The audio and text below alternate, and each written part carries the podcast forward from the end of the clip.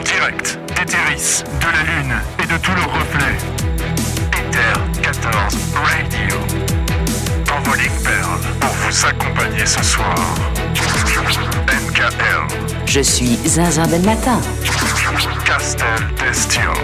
Oh, apparition expliquée. Oh, Nawiel Al-Mugar. Oh mais quel enfer Kotias Kamara. You call this a ship, you miserable runt! Et Daybe Netsumi. What? What the fuck? Ether 14 Radio. À l'antenne. Maintenant. I think it's time we blow this and get everybody in the step together. Okay, three, two, one, let's jam.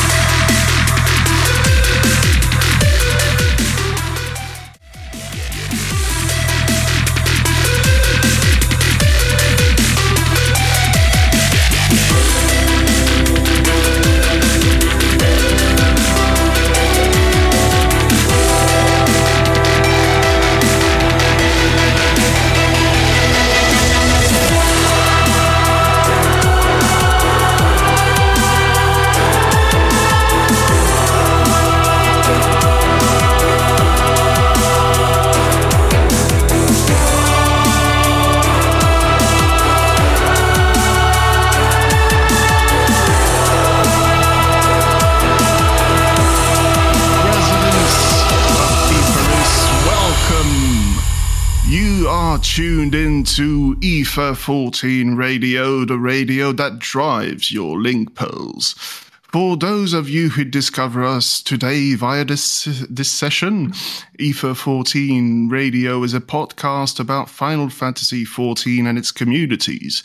It's also a phone in program. What does that mean? Simply that you can call us live to react and also ask your questions.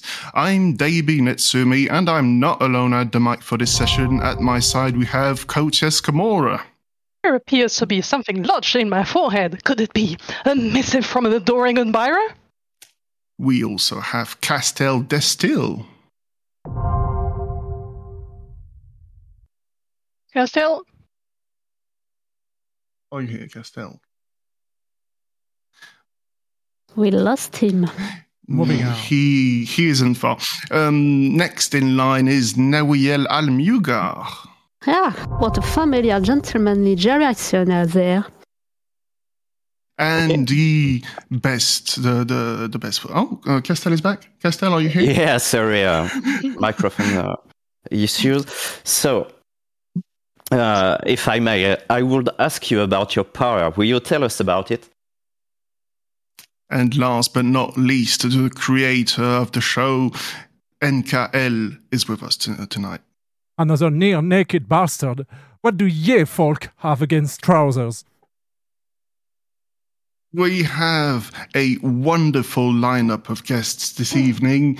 The wonderful Amanda Achen is with us. Hey, happy to be here. Thank you very much for being here. We have the Limit Break radio team with us this evening Aniero, Eskalia, and Nika. Welcome. Thank you. Thanks. I try not to.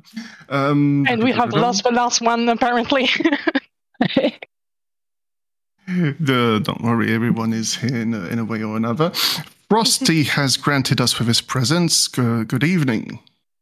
Welcome everybody to Mog Talk episode 267. uh, oh wait, uh, sorry. Sly the Fox is also with us today. Hello. Hello, hello. How is everyone doing? Wonderful. Thank you very much. Hope the chat is as uh, hyped as we are. And last but not least, Mr. Happy is also here with us today. I don't like being last. and definitely least. Definitely least. Oh, you're thanks, not. thanks for having me. Thank you so much, everyone, for being with her, with us today, this evening. As uh, obviously we are French, it's uh, 10 p.m. right now, but for for other people, it's daytime, and I'm going to mess up this all through the show. You can join us in Final Fantasy XIV. We are on the Cerberus server. Um, on the Chaos data, data center, we are located at the Goblet, Sector 5, Plot 25, indoors. Vous pouvez nous rejoindre dans Final Fantasy XIV. Nous nous sommes transportés à la coupe secteur 5, emplacement 25. C'est sur le serveur Cerberus du data center Chaos. And now it's my time to take the mic. So, rapi- rapidement en français et ensuite je repasse en anglais. Donc, pour, rappel concernant notre standard, en, faisant point d'exclamation Discord dans le chat, vous, trouverez un lien et c'est par ce biais que, nous- serons en mesure de prendre vos appels. Présentez-vous brièvement dans le canal euh, hashtag Ether14phone et nous prendrons vos informations et le sujet que vous voulez aborder ou la question que vous voulez poser. Vous serez alors placé en attente et nous vous, nous vous annoncerons lorsque vous arriverez en live avec nous. And now back to English for anyone who is discovering us here. Uh, a kind reminder about our telephone switchboard by typing um, uh, exclamation point Discord in the chat. Uh, it will provide you with a link uh, to our Discord, and this is how we will be able to take your calls. Briefly introduce yourselves to the um, hashtag E414 radio channel. Uh, please tell us uh, your username, your server. Um, if you don't have any uh, specific server, just your nickname will just your nickname will do. Uh, inform us about the topic you want to react to or the question that you may want to ask to to the people on there with us. And you will then be placed on hold we will announce you when you arrive on there uh, with us. And so, welcome to this English version of our show, well, where you will hear French people struggle to talk in English and to understand native people.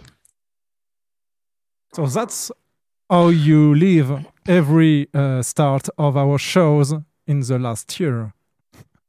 Because usually I'm the one who's doing the greetings. Now, it's pretty nice actually. Yep.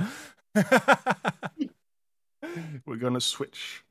Yeah. Euh, rapidement, effectivement, euh, je vais et moi-même passer un petit peu en français. Bonsoir à toutes, bonsoir à tous. Merci d'être à l'écoute d'Ether 14 Radio. Tout vous a déjà été dit. Je n'ai pas besoin de rappeler quoi que ce soit. Simplement, je euh, le précise, et comme vous l'avez déjà entendu, Kotias et Davey sont là pour euh, être votre voix en anglais. Si jamais vous souhaitez euh, participer donc à l'émission, n'hésitez pas, point d'exclamation Discord dans le chat. Euh, cela fonctionne comme d'habitude. Vous allez pouvoir passer à l'antenne avec nous et poser vos questions. Si vous vous sentez assez à l'aise en anglais, venez le faire en anglais. On ne jugera pas. On n'a pas à juger de toute manière. Et euh, si vous euh, ne vous le sentez pas, eh Je ben, serais mal placé pour juger personnellement. Oui, moi aussi. Mais voilà, donc oui, vous voyez, on est, euh, on est plusieurs à, euh, euh, à réagir en français, donc ne vous inquiétez pas, ça sera euh, possible. Uh, so, uh, where should we start? Uh, maybe be happy anniversary, everyone. That's that's a start because the show has been running for a year now. Uh, quite uh, funny that the very first show we show we did uh, was to uh, promote and greet uh, some of the uh, uh, cr- content creator from from the French community. And one year after, we are doing the exact same thing, but with uh, English content creators. Wide, because we have also Amanda with us, who is not just a content creator, she's a musician, soloist, uh, singer. And uh, the idea uh, for this show was actually uh, originated from uh, Alex Moukala's uh, insight when he proposed the Final Fantasy XIV Community Choir project. Uh, I slipped in his DMs and telling him, "Hey, wouldn't it be great if we could gather some people to talk about it uh, once it's done?" And he'd say, "Sure, do it." and here we are. Uh, so we will have in uh, a very uh, few moments Amanda. She's already with us. But before we start interviewing her, we have a message from Alex Mukala. So let's dig it right into this. Vous voulez le temps que je fasse la transition et que je prépare, expliquer un petit peu ce qu'il se passe? Oui, alors rapidement pour vous expliquer un petit peu ce qui se passe, c'est que donc là, rapidement, ça a été un peu une explication euh, de, des différentes personnes. Pour faire simple, donc là, c'est l'anniversaire de notre, de notre émission.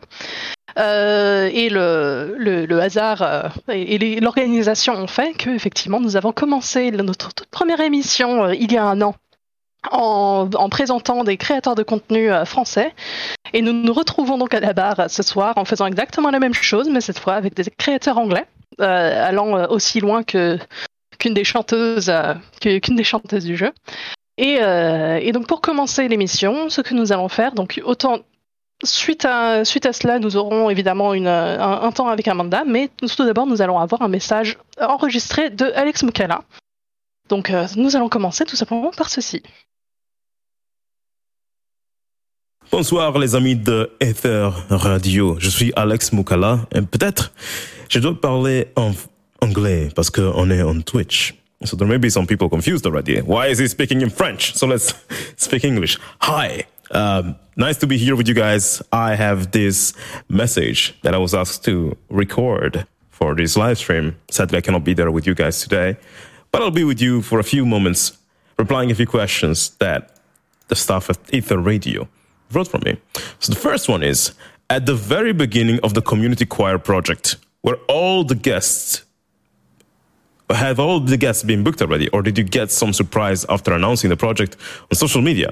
How did you manage to orchestrate with all these people? So this question refers to the uh, close in the distance collaborative project that me and many friends did together.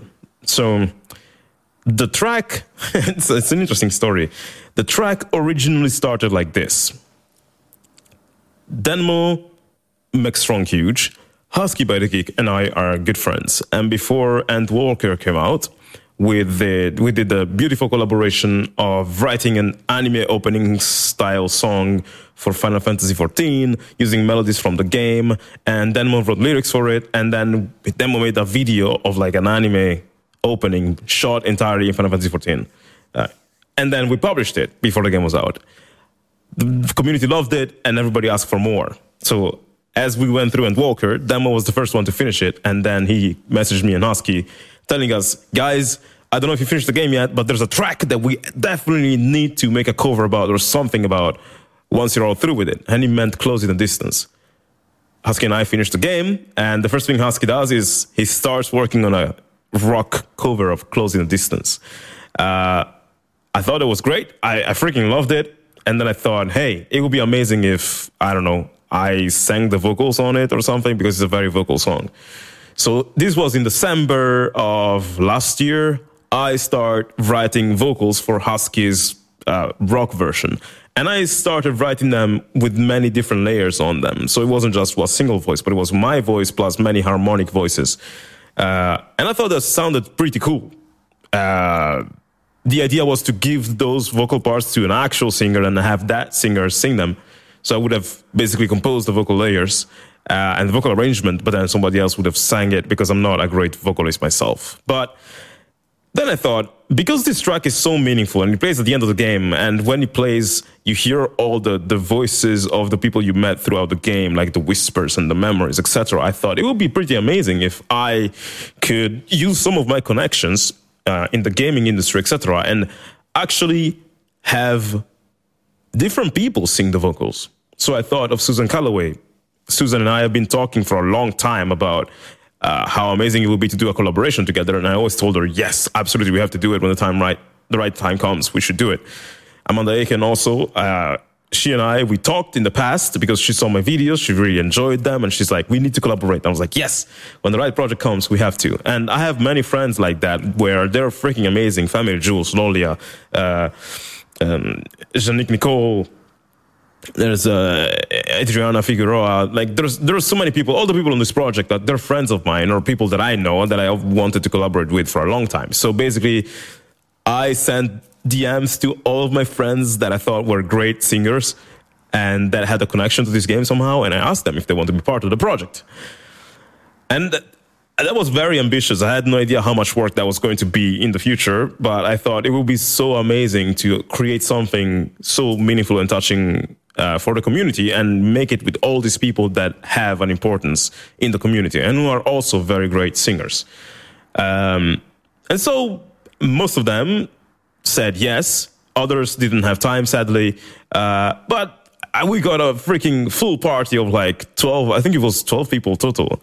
Uh, and then they all in time sent me their vocal takes. I, I sent them my, my, my arrangement and I told them, register, like record the main vocal take. And then if you want, record the harmonies or record something original. So now ad lib something you want to add yourself. So they just added their own stuff and they sent me the recordings and each person whenever i received the recording from them i would lose my mind because they were all so freaking good like there's things that amanda did on her recordings and i'm like oh, oh my god this is so amazing and i couldn't even dare to dream of something like this happening but it did and it was it showed me how professional they are how amazing they are uh, as singers and uh, the hard thing was now that i have so many vocal tracks from everybody and they're all amazing from start to end I have to find a way to merge them into an arrangement where we basically pass the torch on to each other. Like, this is the part where Susan sings. This is the part where I sing. This is the part where Nick sings. And then there's Amanda. And then there's Adriana. And then there's Family Jules and stuff. Like, I had to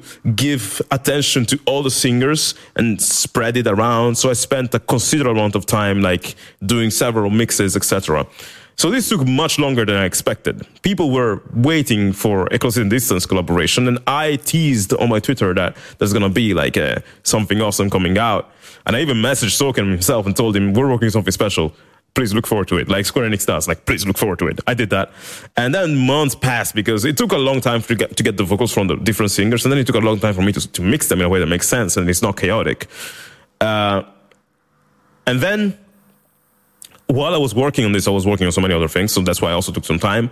And one day, Soken posted on Twitter a article, I think, that uh, told some stories about some of the, you know, the choices they had to make were working on Walker. And there was a part of the article that talked about closing the distance and how, you know, uh, the lyrics were written by, I think, Koji Fox and uh, Natsuko Ishikawa together or something like that. And originally, I think I'm not I'm not confirming this, but if you can find the article. But originally they meant for that song to be sang by different people. That's what I read in the article, and I was like, "Holy shit! That's exactly what I've been doing here with Husky and Denmo. We've been orchestrating this in a way that several people sing the song." So when I heard, I read that article, I was like, "Damn!" And that article went quite viral. People were posting about it. And I was like, wow, it's impressive that the idea that I had of having several people on this song is exactly the idea that this song originally started from, but then they didn't do it. They ended up having Jason Charles Miller, who's a friend of mine, freaking amazing singer.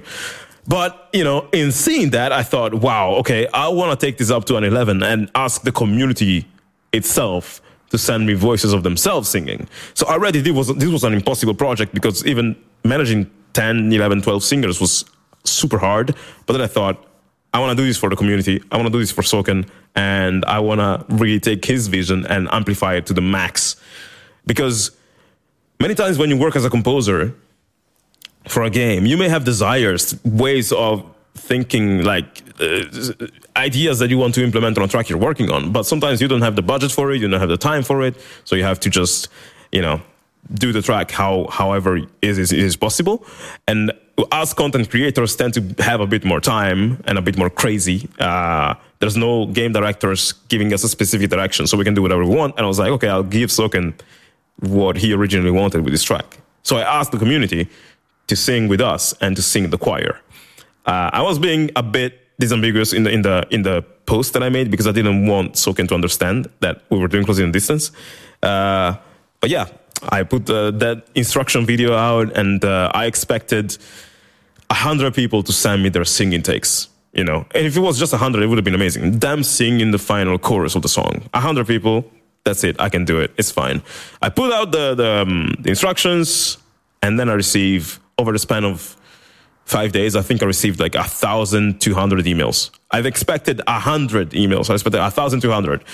So it was even a problem to download every single submission from the people uh, to convert it to audio and to put it inside my program. And basically, what ended up happening is I had I separated all the different takes. I took the very excellent ones, then there were the good ones, and then there were the ones that were sang with, with a lot of enthusiasm, but maybe were not in key or something. And I split them like that, and then I basically made a choir with these three categories and mixed them in a way that um, you know made it sound good. But every single one of the vocal takes was used.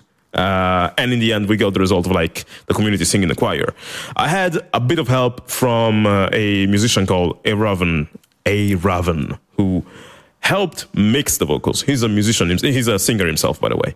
And, you know, with him mixing the vocals, me mixing the whole track together and managing everything basically. And then Danmo made the video because he made an insanely good video featuring each singer singing and stuff. And then at the end, when the choir kicks in, there's like this massive wall of people singing, and it's so beautiful. He did this uh, video editing magic, made it work, and the final result is what you guys saw. It would not have been possible without Husky's instrumental, without Danmo's idea, and Danmo's video editing, which saved me so many hours of work. I have no idea how he did it. I think he spent probably a few weeks just working on that project every day, all day. And I'm so grateful for him for doing that.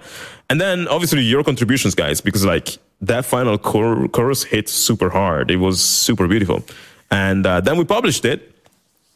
And that's the story. So this is how I managed to orchestrate all these people. Like the hardest part was not even like the, the singers, the, the main 11 ones, but it was like the thousands of submissions and my desire of putting everybody in it because I know everyone who submitted their audio, their videos to this project, they really did so much effort. Uh, for many of you, it was the first time that you guys sang on something like this.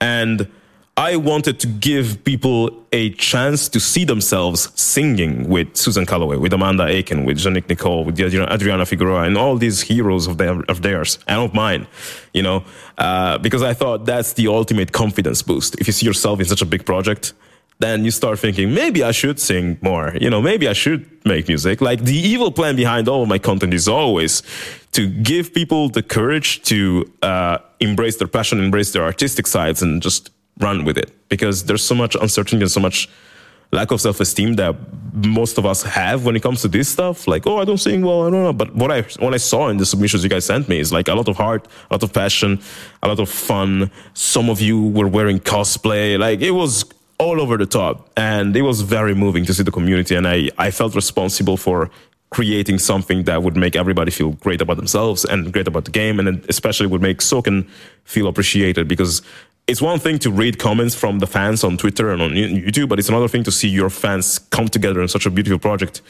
to, to, to thank you for what you did. So, uh, especially given what he's been through lately, I thought that was very important. So this project is you know, it's from my side, it's a gift to the community, to the developers, to Soken, and to people who love video game music anyway. So that's the short story of how this came about. Question two. When you launch your call for the community contribution to the choir, how many submissions do you think you got? Oh, I just replied this. Okay, that's great. Um, and then the third question is, the final one is, you said on many occasions that the money generated on YouTube for this project will go to charities. Could you share with us which charities you picked and the feedback you had from them? So, I picked the American Cancer Society and the Japanese uh, Cancer Society as well. Those are the main two that I picked because obviously symbolically, I saw the fact like this song was written from Soken and he, he wrote it while you know dealing with cancer himself, and I thought it would be very symbolic if we could take the proceeds from this project and donate them to the research, you know, for cancer prevention. Um, so I did that. There's also a, a, charity called Charity Water, which donates, like you can donate to them, and they basically give water to um, people in third world countries who really need it. And so I donated there as well. So yeah, the, the American Cancer Prevention Society, the Japanese Cancer uh, Research Society, and the uh, charity water um, charity. Uh, I haven't heard from them like specifically because this is this wasn't such a huge project that earned like millions of dollars. It's just a small community project, uh, so it's nothing compared to what people like Markiplier do, or you know those huge YouTubers that end up donating millions. That level of like engagement and earning or whatever is not something we arrived at here, but we did contribute and uh, donate quite a fair amount of money thanks to this video and thanks to your contributions. So uh, that made me feel very proud. And um, that is the story of that collaboration of the closing the distance. It's a one time thing. Uh, I don't know when I'll do something like this again because I don't have much free time these days. I'm working on video game soundtracks myself, many of them. But it was a blast. I'm glad we did it, and it it was a beautiful culmination of all the Final Fantasy XIV content I made because thanks to the videos I make on YouTube, etc., and the remixes, etc., the Final Fantasy XIV community has gotten to know me. So when I put out the um, you know the, the when I ask people to submit their their themselves talking like singing etc there was a lot of chatter on the internet about this. Loads of article has been written like oh alex moukala is gathering musicians for his closing distance so i was like wow the internet responded to my request. It's like when uh, led goes like um, champion of champions of the rift heed my call and all the warriors of light like just show up. It was literally the same feeling same vibe. Um, so that was very beautiful and it was a very you know full circle moment for me and for the community. So I appreciate you guys who took part in it. I appreciate every single person who's been listening to that track over and over because that monetization then went to the charities that I mentioned. And uh, that's the story of how I did this, or rather, how we all together did this and why it took so long. It just took me 15 minutes to explain you how it worked. It took several months of work, almost a year to make it. So that's it. Anyway, I hope you guys enjoyed the rest of the stream. And uh, yeah, I'll see you soon. Bye.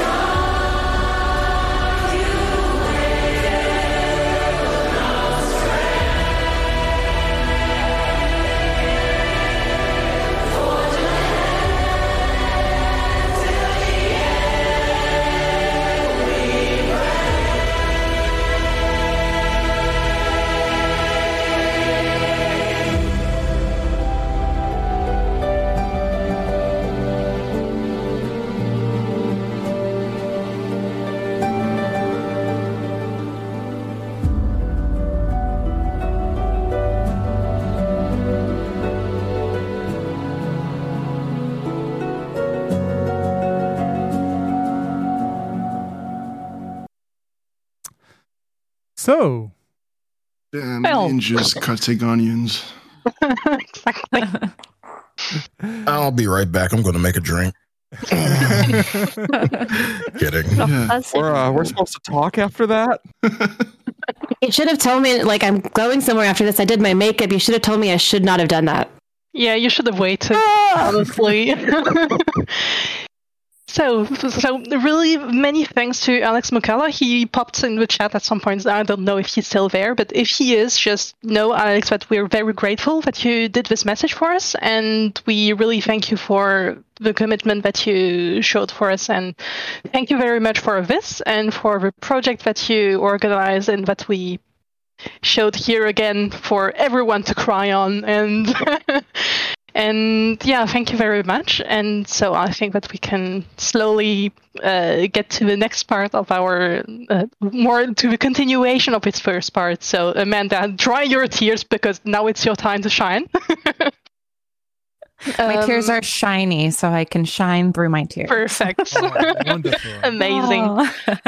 Um, so, I'm just quickly switching to, to French very quickly. Donc, euh, pour, les, pour, pour les auditeurs qui sont là euh, et qui parlent pas forcément euh, super bien anglais, rapidement pour vous expliquer. Donc là, j'ai fait un, voilà, j'ai fait un- mon, mon tour de remerciement donc à Alex qui, est- qui, qui nous a donné ce message et qui nous a aussi donné ce, ce merveilleux projet qui, qui nous fait euh, tous euh, pleurer euh, ou plutôt euh, qui, nous fait tous euh, apparaître des ninjas qui, qui, qui coupent des oignons euh, en dessous de nos yeux. Et donc maintenant, on va passer à la, on va dire à, la suite de cette première partie de notre émission, qui est donc la, la discussion autour de cette chorale justement communautaire, qui a été menée par Alex, mais qui a aussi eu l'honneur de d'accueillir entre autres euh, Amanda euh, Aiken, justement, qui est parmi nous aujourd'hui. Donc nous allons passer un peu aux, questions, euh, aux questions pour elle, et ensuite, si vous souhaitez également lui en poser, ne vous en faites pas, vous vous avez l'opportunité de venir, même si vous parlez pas anglais, on sera là pour pour traduire pour vous. So, Amanda. um, so we've seen. Um, so just for the first question, to, uh, very quickly, is that uh, we've seen that you're essentially a jazz singer, but you've also uh, gone through a lot of uh, styles of music, etc. And you've been in this field for a while, and so. One of the questions that we had was simply uh, how did you get into the FF14 artist- artistic team, and also how did you get into this project that Alex Moukala uh, proposed to you? Yeah, so um, I'm actually primarily a classical singer, but I do jazz as well. Um, I think that's something that makes me a little bit unique as a vocalist because a lot of times when you're classically trained, you stick to what you know and you do the classical thing. And um, I grew up also singing other genres of music, and I'm very grateful for my classical training. So, how I got connected to Soken um, was when um, the Eorzean Symphony came through Los Angeles to do a tour in 2018. I was contracted by the contractor for the choir to sing the solos. Uh, so I had no connection to Final Fantasy or Soken or any of that previously. And I uh, was the soloist in this concert and I sang Heavensward. And uh, I forget the other one that I sang, but um, I, I memorized it and I really came out and I performed it and I gave it my all. And it was so exciting performing for the audience because it's so different from a regular classical concert. I walked out on stage and people were cheering and I felt so welcome. And, you know, in a classical concert, it can be quite stuffy. You're not supposed to clap between movements, it's a whole boring thing. So I walk out on stage and everyone's like, woo, and they have no idea who I am. I'm like, oh, great. Okay, we got the energy here. Let's go. And um, I just had a blast and, you know, performed uh, the to my highest caliber. And I I handed Soken my business card backstage and I was like, hey, if you ever need me, here's my contact. And that was that was that. And I didn't hear anything um, for maybe six months to a year. And then i got a i got a facebook message actually from soken and he was like hey do you want to sing a song? I'm writing it. And i was like yeah. Uh, and that was tomorrow and tomorrow. And um I had just gotten back from this uh, trip to Costa Rica. I was at this festival. It was exciting. And I came back the day I came back and I was like in rehearsal for this weird project I was doing that was, uh, I don't know if any of you guys have seen Good Omens, the Neil Gaiman, Mhm. Terry Pratchett. So I was doing this promotional marketing for that in LA where I was one of the uh, Chattering Order of St. Beryl, one of the nuns. And we were like doing all of this filming. And I show up for the rehearsal of that. And I'm like, you know, in good omens, satanic nun mode. And then after that, I go and record tomorrow and tomorrow, really having no idea what I'm, you know, getting into or what the scope of, of this is because I'm not a gamer.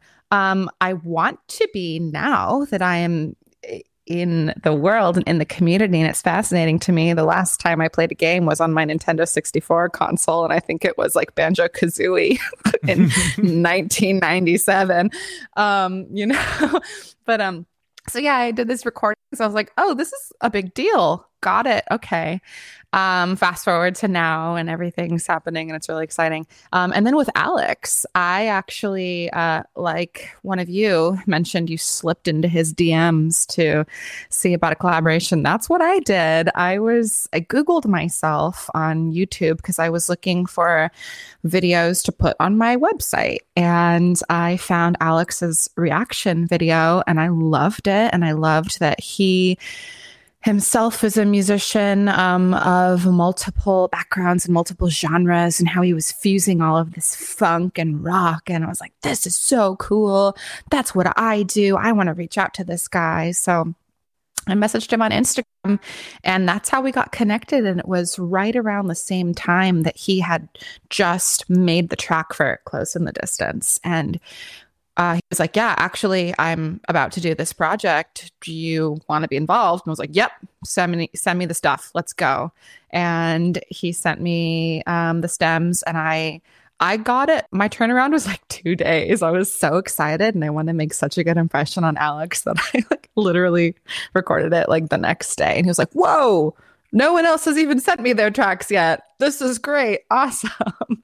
um, so yeah, little eager me, you know, trying to connect with all you folks because it's such an amazing community. And I uh, I feel like I I'm really trying my best to connect and be involved. Um, and because I haven't actually played the game as of yet, I have to find all of these other like passageways to connect to the fans and connect to you all. And so it's really exciting to be here on this podcast and talking to you guys and gleaning more information about the community and and how everything connects. It's pretty cool. You guys are cool.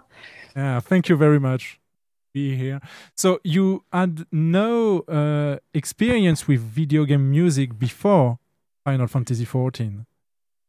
Not even uh, to your liking. Say, oh, this this game has has cool tracks or or anything.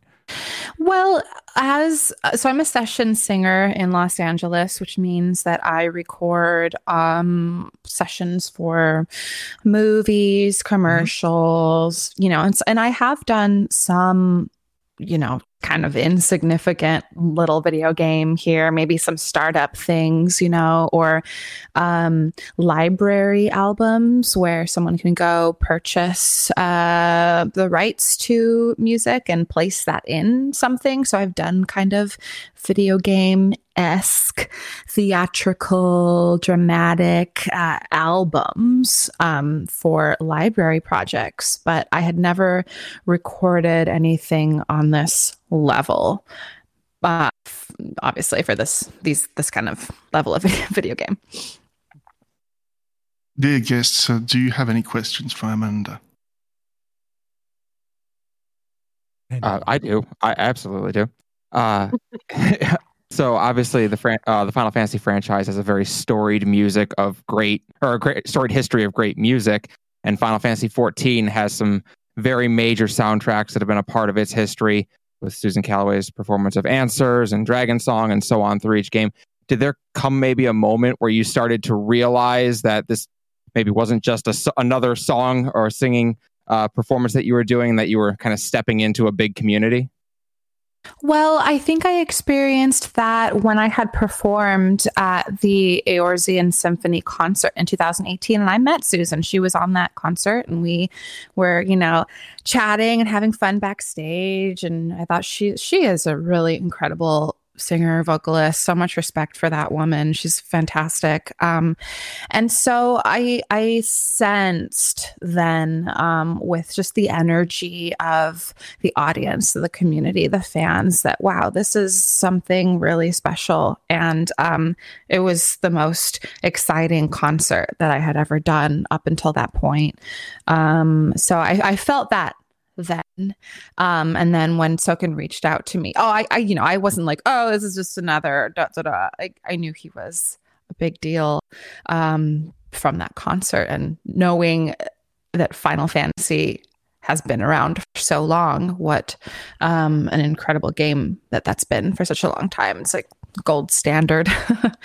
um, so yes, but I didn't understand the impact I suppose that uh, I would have had a bit um, since the, the the community has really been reaching out to me as I have been making myself more public in the community's eyes.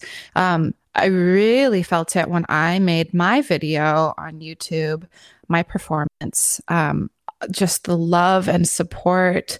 I didn't expect it to get as many views as it did and get as many comments and likes. And I've I've really enjoyed reading and responding. And there's so much like depth and love. And um this these these storylines run so deep and it's so evident. And I really do um wish that I knew as much uh, of it as some of you who've been playing it for a decade, you know, um, to realize that some of these storylines are like 11 years long. That's mind boggling to me and, and just how incredibly connected you all are through this is, is really beautiful and stunning and moves me um, emotionally when I'm able to read these and, and how it's helped some of you. Um,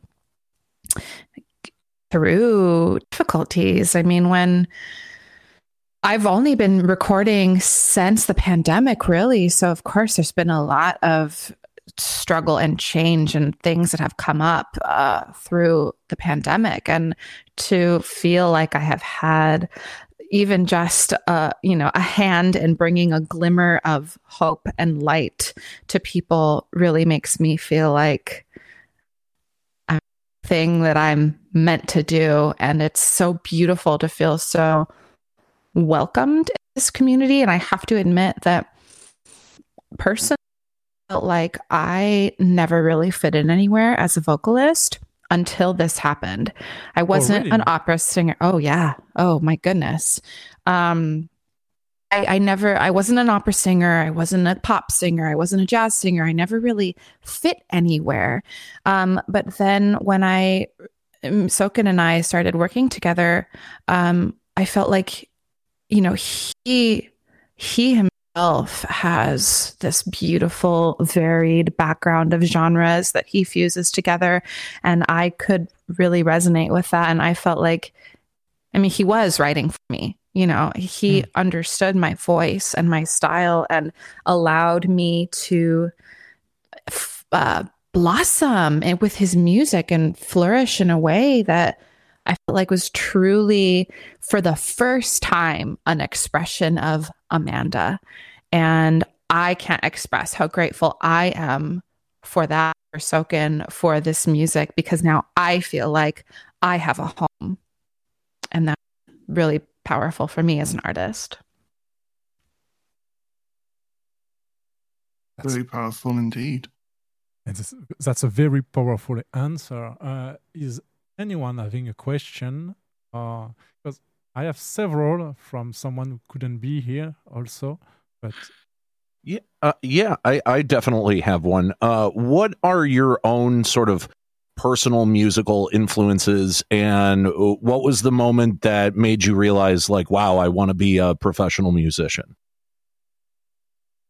Ooh, um, I think the moment a lot of things are coming to mind. First of all, I'm an only child, and I um, entertained myself throughout my childhood. You know, I would put on shows and like force my parents to sit down and watch me do this musical performance. like, I don't care that you're making dinner; you're gonna sit down and watch me. This is important, you know. So, I've uh, been performing for a long time, and so I always had that. Um, uh, part of me that wanted to express. Um, funnily enough, um, I saw so Phantom of the Opera was the very first musical that I had ever seen, and I think I was 16. And I saw it on film when it came out on film, and I was totally taken with it. And I was singing in choir at that point and had done some plays in school. And uh, my mom got us a ticket to see Phantom of the Opera in Las Vegas, front row center, and it was just. I just immediately started bawling my eyes out. You know, the first, "Bah, da, da, da, da," I'm like sobbing. Nothing has even happened yet. and after I saw that production, I was like, that's it. I'm going to be an opera singer. And I listened to opera, you know, didn't even read music. I have a good ear. I could follow along with sheet music when I was in choir in school, but I was like, yep, nope, I'm going to be an opera singer. And I decided I was going to be a music major and I went to school. And then I'm sitting in my music theory class and I'm like, what have I done? this is so hard. um, so I don't know. I guess in a way, it's so silly, but like Phantom of the Opera kind of um, steered me in the direction of wanting to be a music major. And uh, I, I think I would have been a musical theater major, and I think I would have had a very different um, course and path if I had studied musical theater versus studying music. Oh, I thought that. Quite uh, understandable that. Uh, yeah, go yes, on. Sorry. Go on. No, go on. Go on. Yes, it- it's quite understandable that uh, Phantom of the Opera would have such an effect on uh, on you. It's had a, a very powerful effect on so many people. The fact that you may, you decided to actually go through with it is uh, very commendable. Thanks. I I struggled. My mom had to like talk me through it so many times when I was a student. She's like, it's okay. We can get through this. You're going to be great. And I'm like, you don't know. There's so many units and I can't do it and I hate it. I feel like I almost quit so many times. And um, yeah, I'm glad. I'm glad I didn't. Not that a music major degree is actually worth anything, but the knowledge and you know the experience that I Well, got. Look where that. you are now, so I think True. it's okay. okay, thanks. And what's your favorite musical style to listen to and to sing? Oh my goodness. Um lately I have been listening to a lot of just kind of chill electronic music when I'm in my house. Um I'm doing a lot of kind of laid back down tempo stuff. Um what I love to sing, I think really depends on how warmed up I am, what time of day it is. uh, I I would say that the most fulfilling and rewarding type of singing I can do is classical singing. For example, last night I sang Handel's Messiah. It's Christmas time. That's happening everywhere all the time. And uh, I sang the soprano solo Rejoice Greatly, if you're familiar with the Handel's Messiah, which is really incredibly difficult. It's probably one of the hardest arias I've ever sung and scares the bejesus out of me. But I did it, and it, it's so rewarding to do that because it's singing classically i mean i really i feel like i'm an olympic athlete. Like you have to be so focused and your body has to be working on all cylinders. You're you really are an athlete the way that you have to use your body to sing classically. Um, and it when you're doing it right feels like nothing is happening. It feels like it's flowing through you and you are a cha- like a conduit a column for this sound and this music. And it's almost like an out of body experience. And it's fascinating because can't listen to yourself when you're singing like that. When you're not singing on a microphone i don't have in-ear monitors if it's a truly classical performance you know. I have to be going based on feel what it feels is my best feedback that is my best indicator if i'm listening technique is actually off. I'm pulling back on the sound. I'm not using my resonators. I'm not getting this resonance out into the hall if I'm listening. So it's it's truly um, a physical experience singing classically. So that feels really good. Um, but then I also love singing jazz because it's a totally different way of singing. Like I get to sing on a microphone and I get to sing, use um, airier qualities and scoopier aesthetic and uh, it's different and um, and it feels sexy and it feels laid back and i can like you know be winking at someone while i'm playing with the microphone like it's just a different type of satisfaction uh, and definitely depends on like how practiced and how warmed up i am so yeah Anyone? Don't be shy. I'm gonna be honest. I'm like completely not musically gifted, and I'm in awe of all these like wonderful responses and questions and everything else. I'm a little intimidated. Uh, Don't be. Yeah. but I, you know, I do want to ask because this is uh, a curious question that's nothing to do with music or anything else. I feel like we've had a lot of heavy uh, topics here, but more of just uh, no video games at all. What do you fill your time with outside of everything else? I mean, in LA, driving in traffic, Fair. which is why I actually want to move to Europe next summer. Um, I've been in LA for eight years and I've lived in Southern California my whole life, and I'm tired of it. And um, if I'm doing this kind of work, more, you know, working right now, I've been working remotely with Soken. Um, would love to go and work with him in person in Tokyo. And I am headed to Tokyo in a few short weeks for the orchestra concert, which is exciting. My first time there. But um, yeah, with this kind of work, yeah, yeah, yeah, yeah, yeah, yeah. Yeah, talk that, that concert uh, uh, the rest of the world don't have. Yeah. Because You have can stream it. Yes, that's true. And Mm. we definitely will. No, we know you are there. Yeah. I've been- Um, um, oh, I, I feel like I didn't answer the question. What do I fill my time with? Um,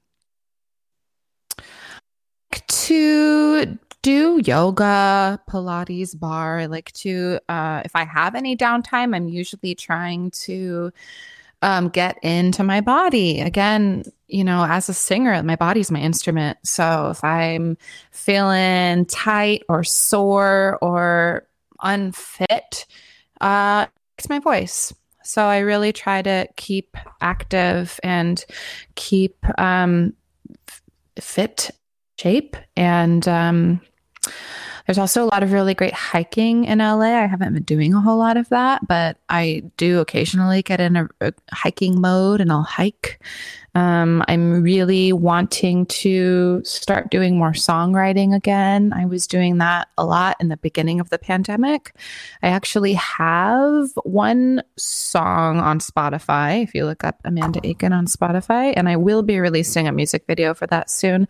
But I've got about six songs that are fully mastered and ready to release. I've just been a little bit like intimidated by the self release process. I'm like, I know I could be marketing this a lot more and doing da da da da da. I just haven't. And, um, but I just need to get it out there. But yeah, so I, I write a little bit of music and would like to be doing more of that in my spare time too, because that's that's really fulfilling. I I have a lot of friends who are um, painters. I'm also a figure model, so I work um, in the art industry. Uh, I work with a lot of visual artists, and you know, I look at someone when they've completed a painting and, or a sculpture, and I'm like, wow, that's that must feel so good. And that's kind of how I feel when I when I write a song and complete that. And so I, I really want to have that feeling more of making a paint, completing a sculpture, writing a song. May I just ask you to reiterate because I'm I'm translating live, and I think I Same. missed the last two sentences or so.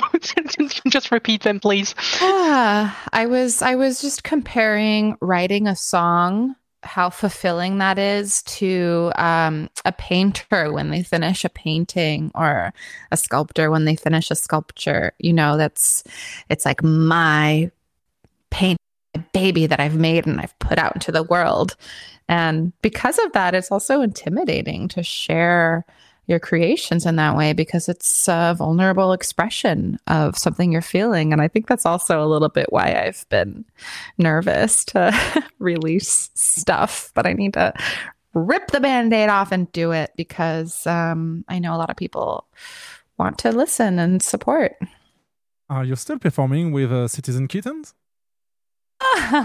oh, I love that you found that. So, no, unfortunately, um, that was really fun. That was before the pandemic. We were playing in Hollywood. We had a residency one Saturday a month, and that was really kind of how I cut my teeth on jazz.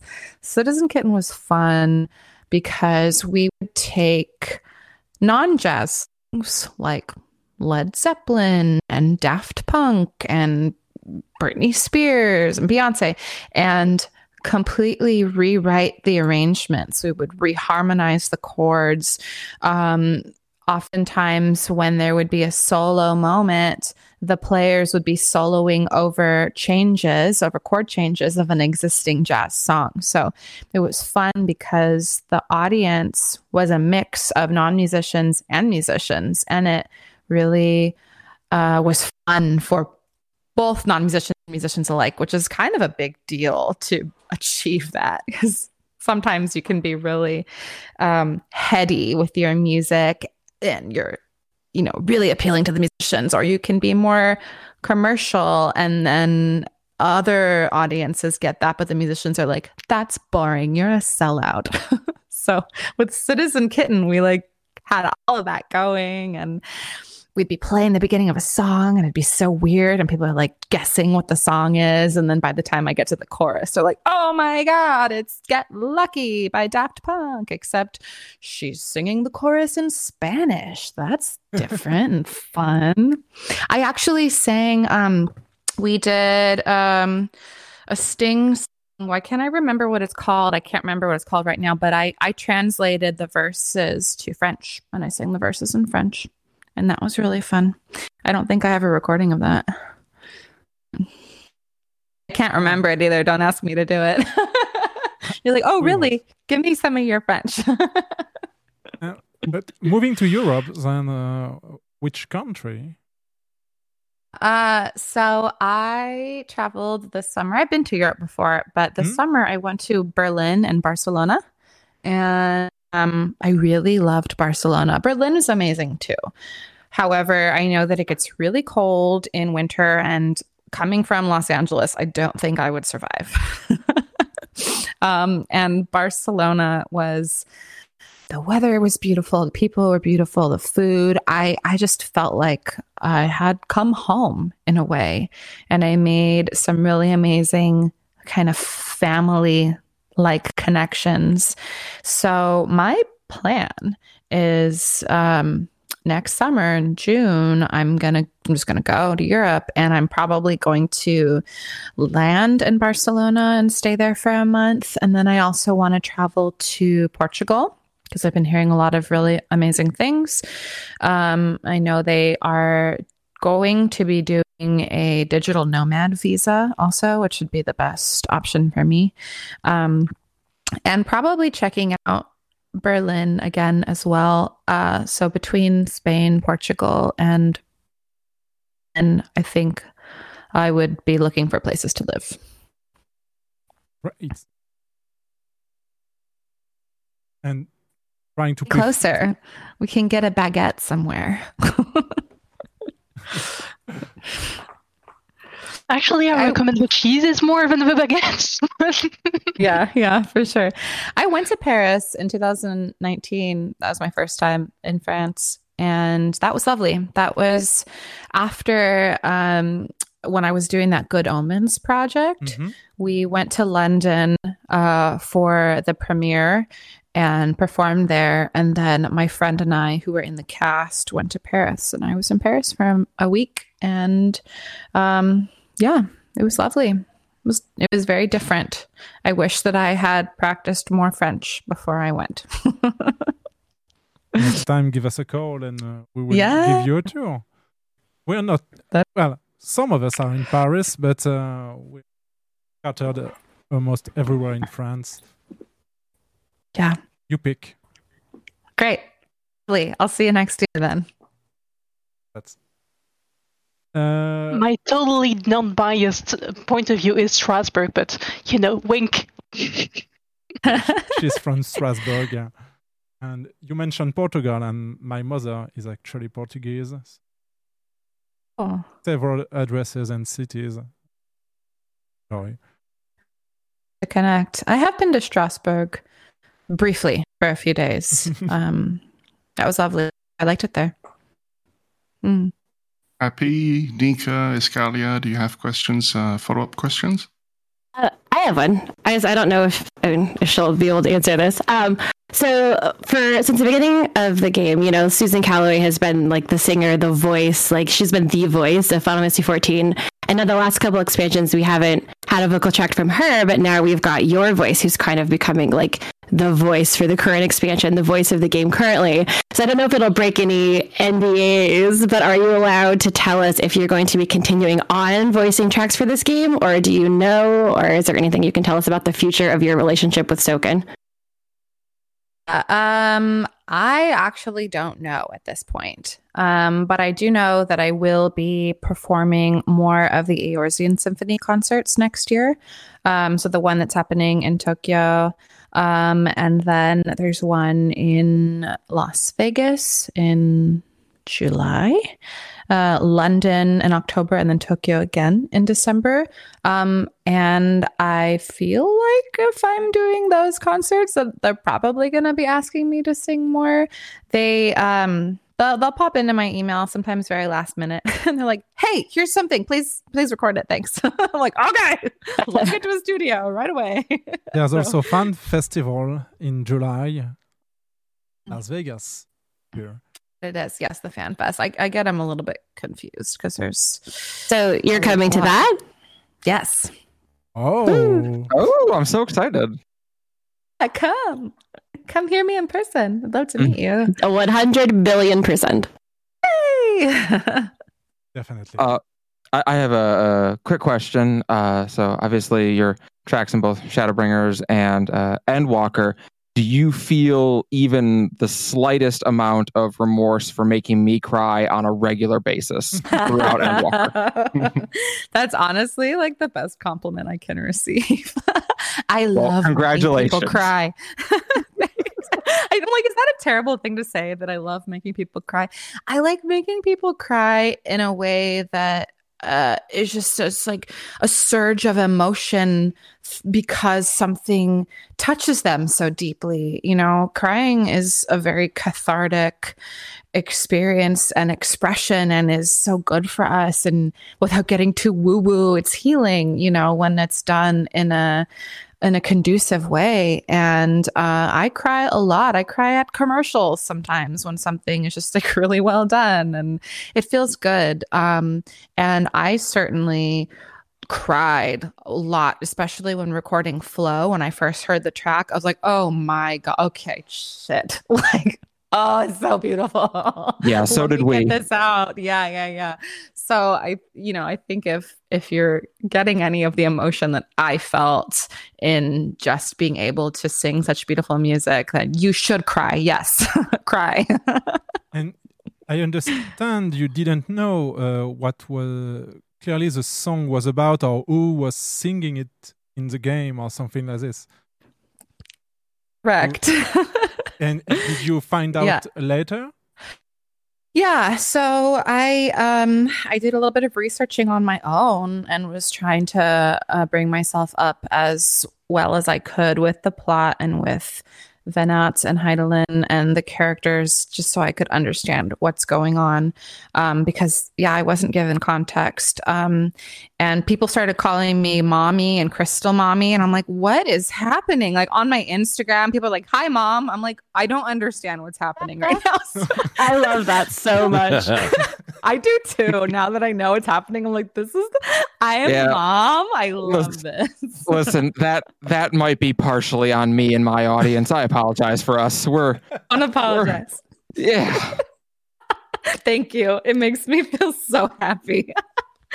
uh but yeah so i i like started googling i'm like crystal mommy question mark what's happening and so that led me down a trail of like finding final fantasy you know wiki and just kind of brushing up on as much as i can of the plot which there's so much there so It's like um, a funny connection. I've also like cosplayed the character and in person at conventions I've been also called Crystal Mommy and it's really hilarious to like react to people who say that to me. Would love to see your cosplay. Um, that sounds amazing. I kind of want to do that too. I've never uh, been to any sort of anime convention. I really want to now that I'm involved.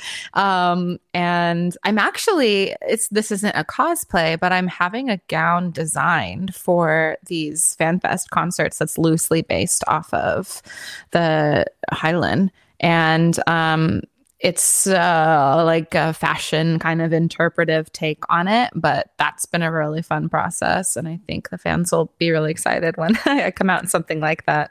But I'd love to see your cosplay because that's something that I want to do too. Sure. And then Next be FanFest. like, yeah, I can sing for you while I'm here.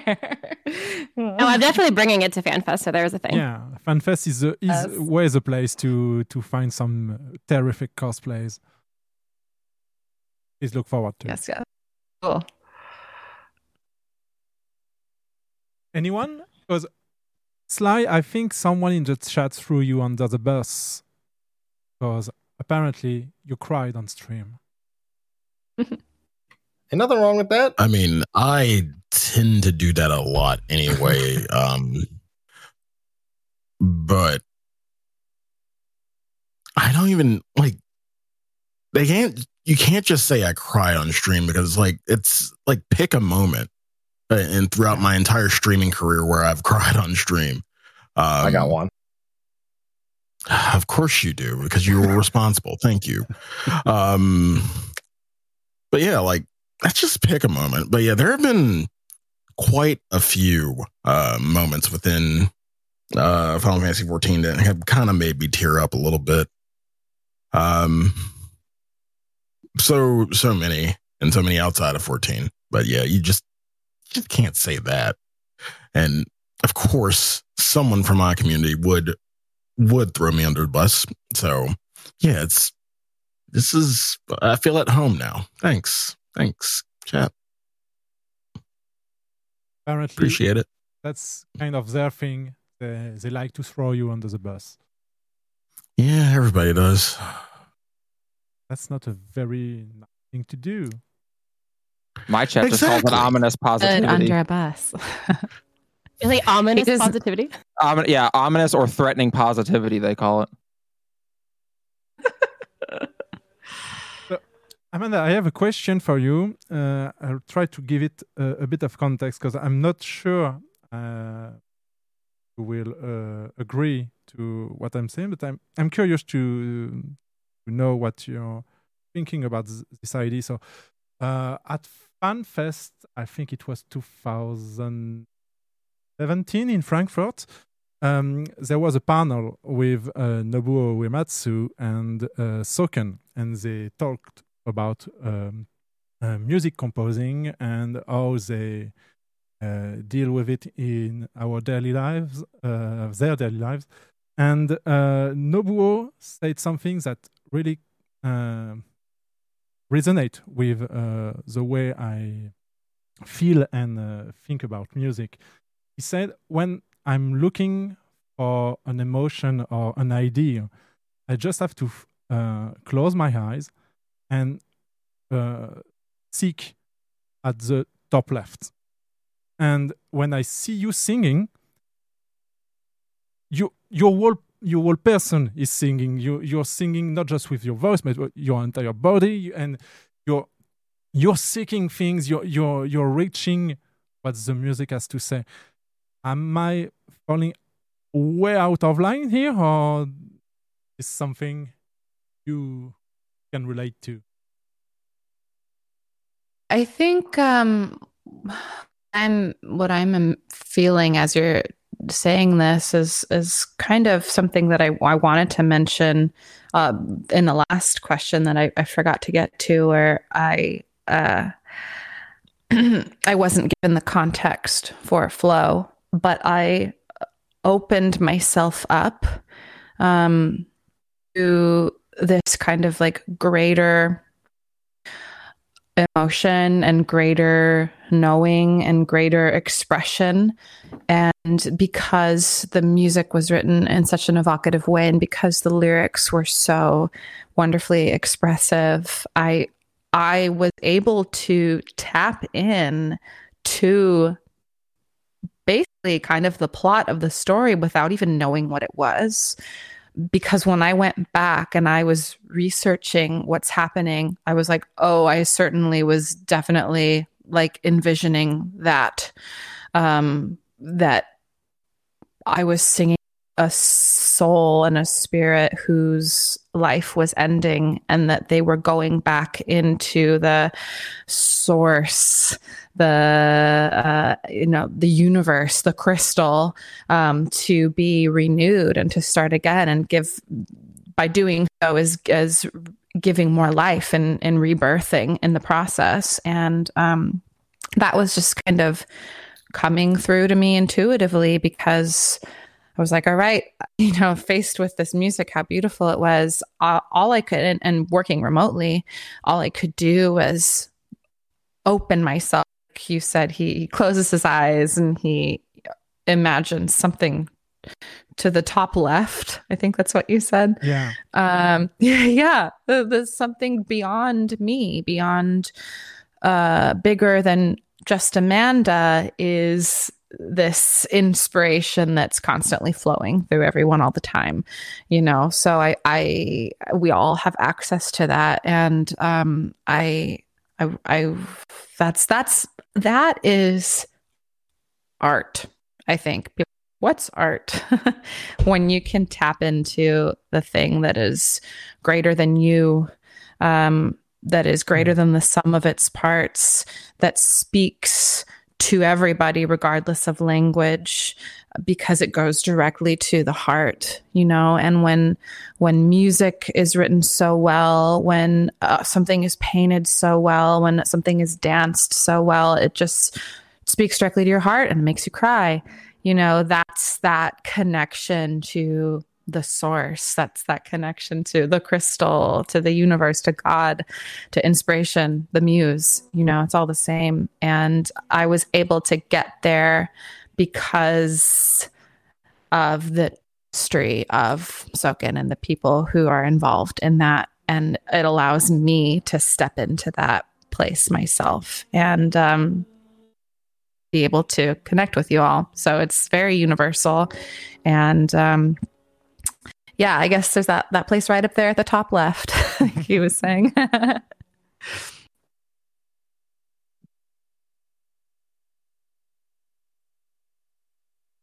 Actually, I'll um, I'll follow up a question. Yes. Um, I'll um. I'll translate. Don't worry. okay, you'll I'm translate. taking over again. So um, uh, we saw the the result of the community trial video, and uh, my question would be: How do you feel about it? How do you like it? Do, do you do you maybe would have preferred if it were a bit different? What, what's your opinion on it? of Alex's video? Yes. Yep, mm, mm, the, the the the the result, the music and the video, the the whole lot combined together. Yeah. Um I commend Alex for putting together because I can imagine that it's a challenge. Like he said, you know, it took him almost a year from the conception of it to the completion of it. And um, being able to mix and master so many different vocal parts coming in of all different qualities, people using different microphones, some people having different uh, gains and effects on their voice. Um, it's it's really challenging to do it put together a quote unquote virtual choir and make it sound cohesive. And especially hearing that he got a thousand and two hundred submissions from people that are very varying in the degrees of quality that they're sending him these tracks. You know it sounds really incredible. And especially if he's never done a virtual choir type thing before that was really a wonderful feat for his first time. And uh yeah it, it was just so cool to be a part of it and to see everybody's video involved. And um I mean, I, I don't think it could have been done better, honestly, because it's it's a challenge to do what he did, and and everyone who helped him with that, they did a great job.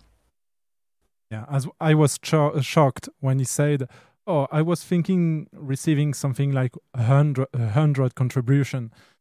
I mean, everyone is looking uh, after Alex works, so a hundred contribution, really?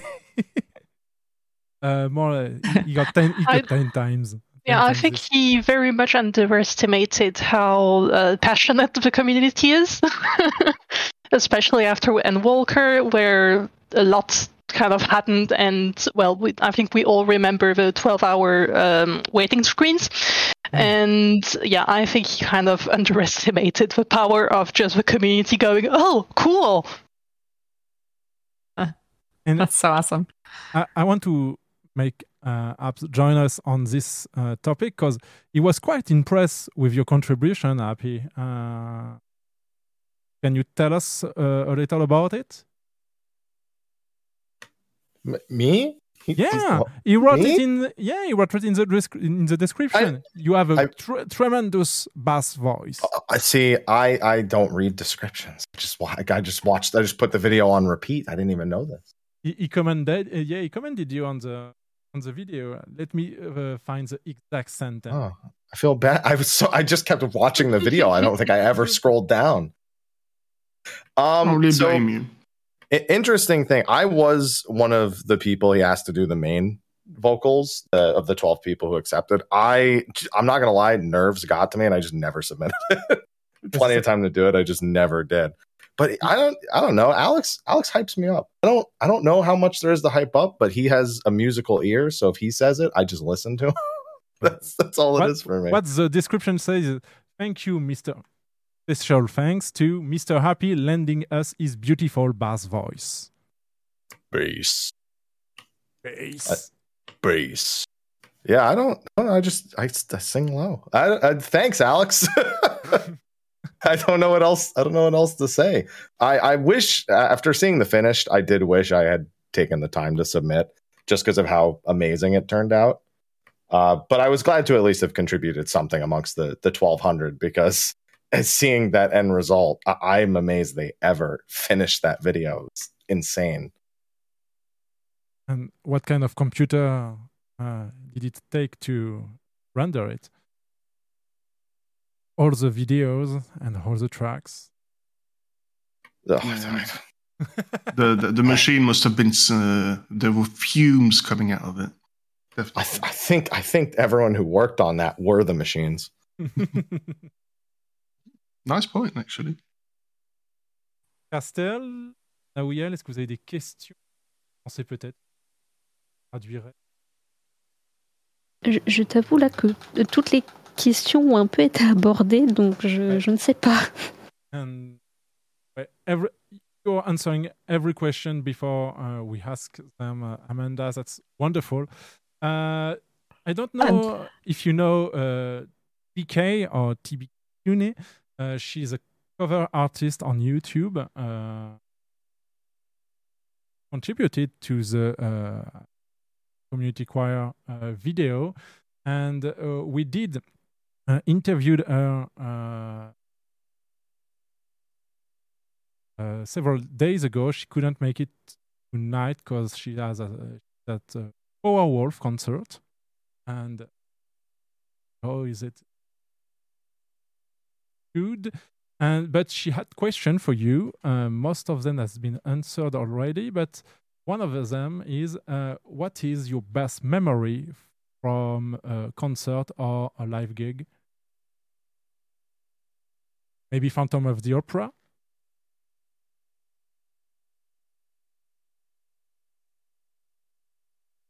Oh, am I alone? I'm hearing you. I think it's it may be Amanda who has an issue. Oh no. Oh, hi. Uh, Oh, you may hear? Oh, okay, oh, great. Yeah, we can back. So, what's your f- best memory from a concert or a live experience? Besides I won- Phantom of the Opera, then. Yeah, I wonder if she's asking me uh, of a memory uh, from something I have performed, in which case I would say that, I mean, really- I'm sorry, excuse me. I have a little bit of a cold here. I'm going to pop in a cough drop. Um, okay, three are coming to mind, and I'll be brief. Um, brief as I can. Um, but this is the Amanda show, so let's just keep talking about me. It's fun. um, I had performed at the Eorzean Symphony for the first time. Being received by the audience in that way was incredible.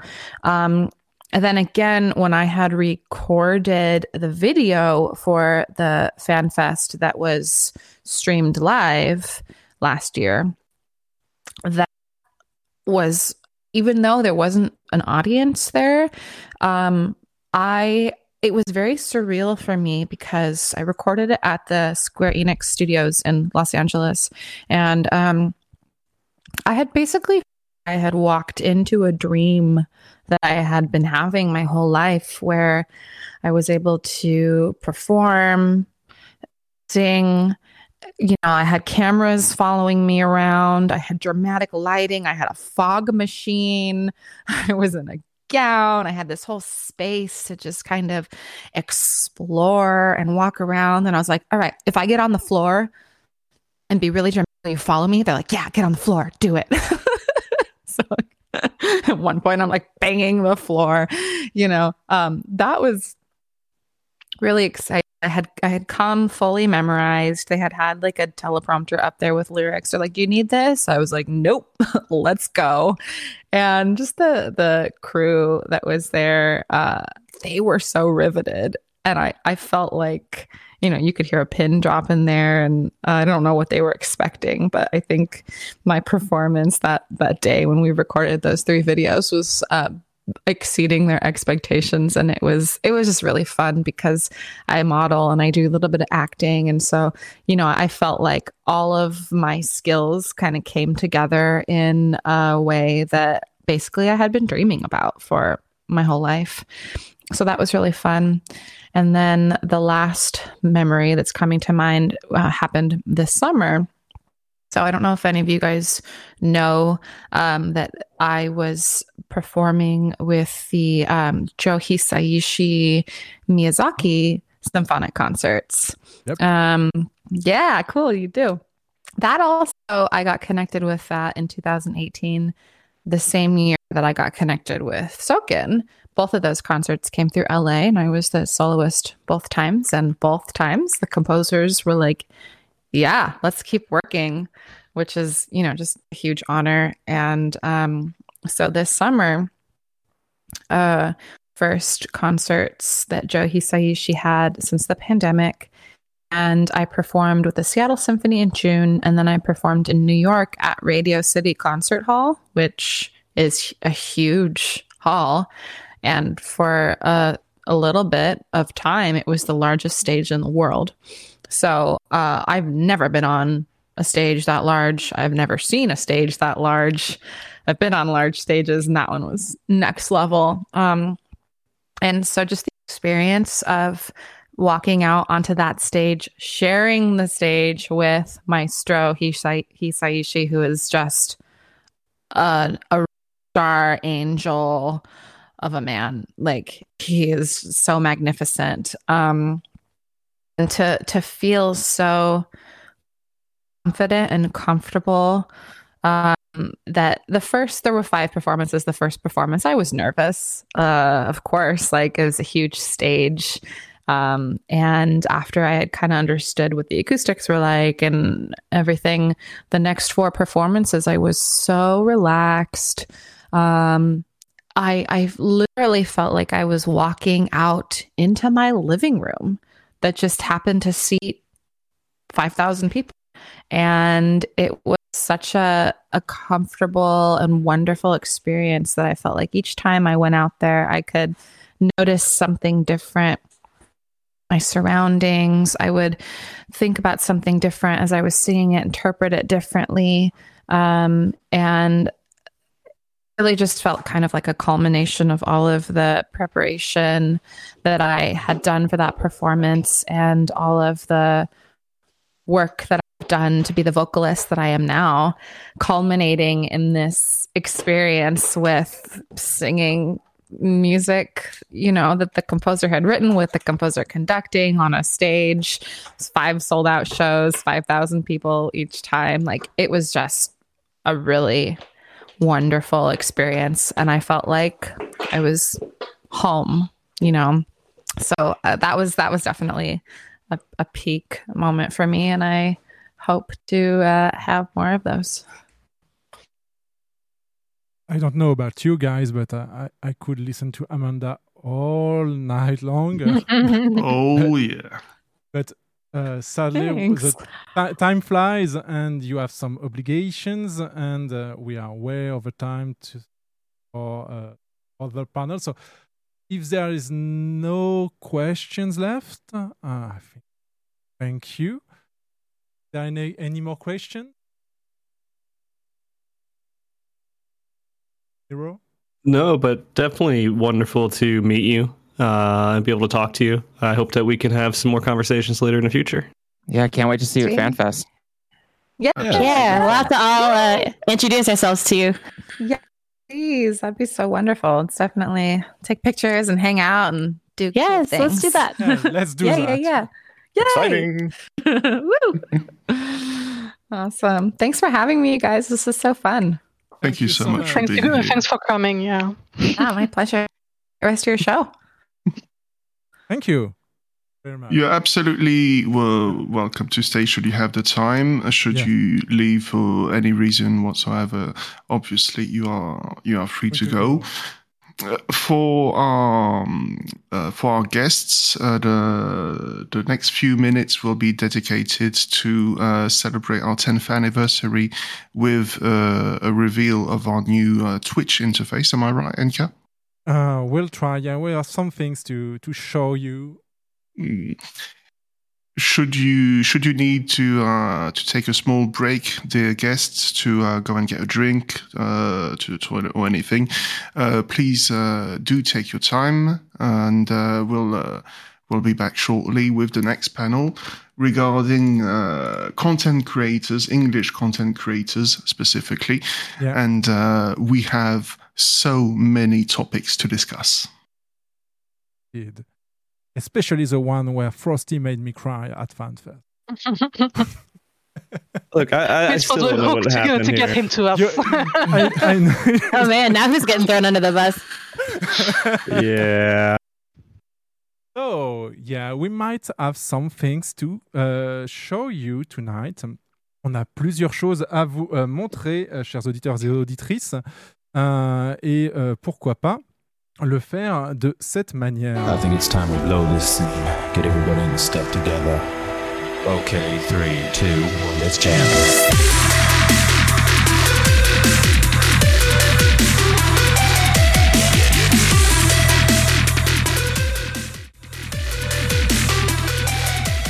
Et voici le nouveau logo. This is an- our new logo and uh, our new stinger for uh, this channel.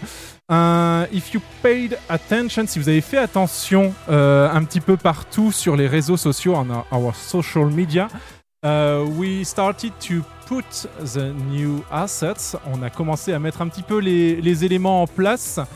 Uh, we would like to thank the uh, Visions team because that uh, new asset.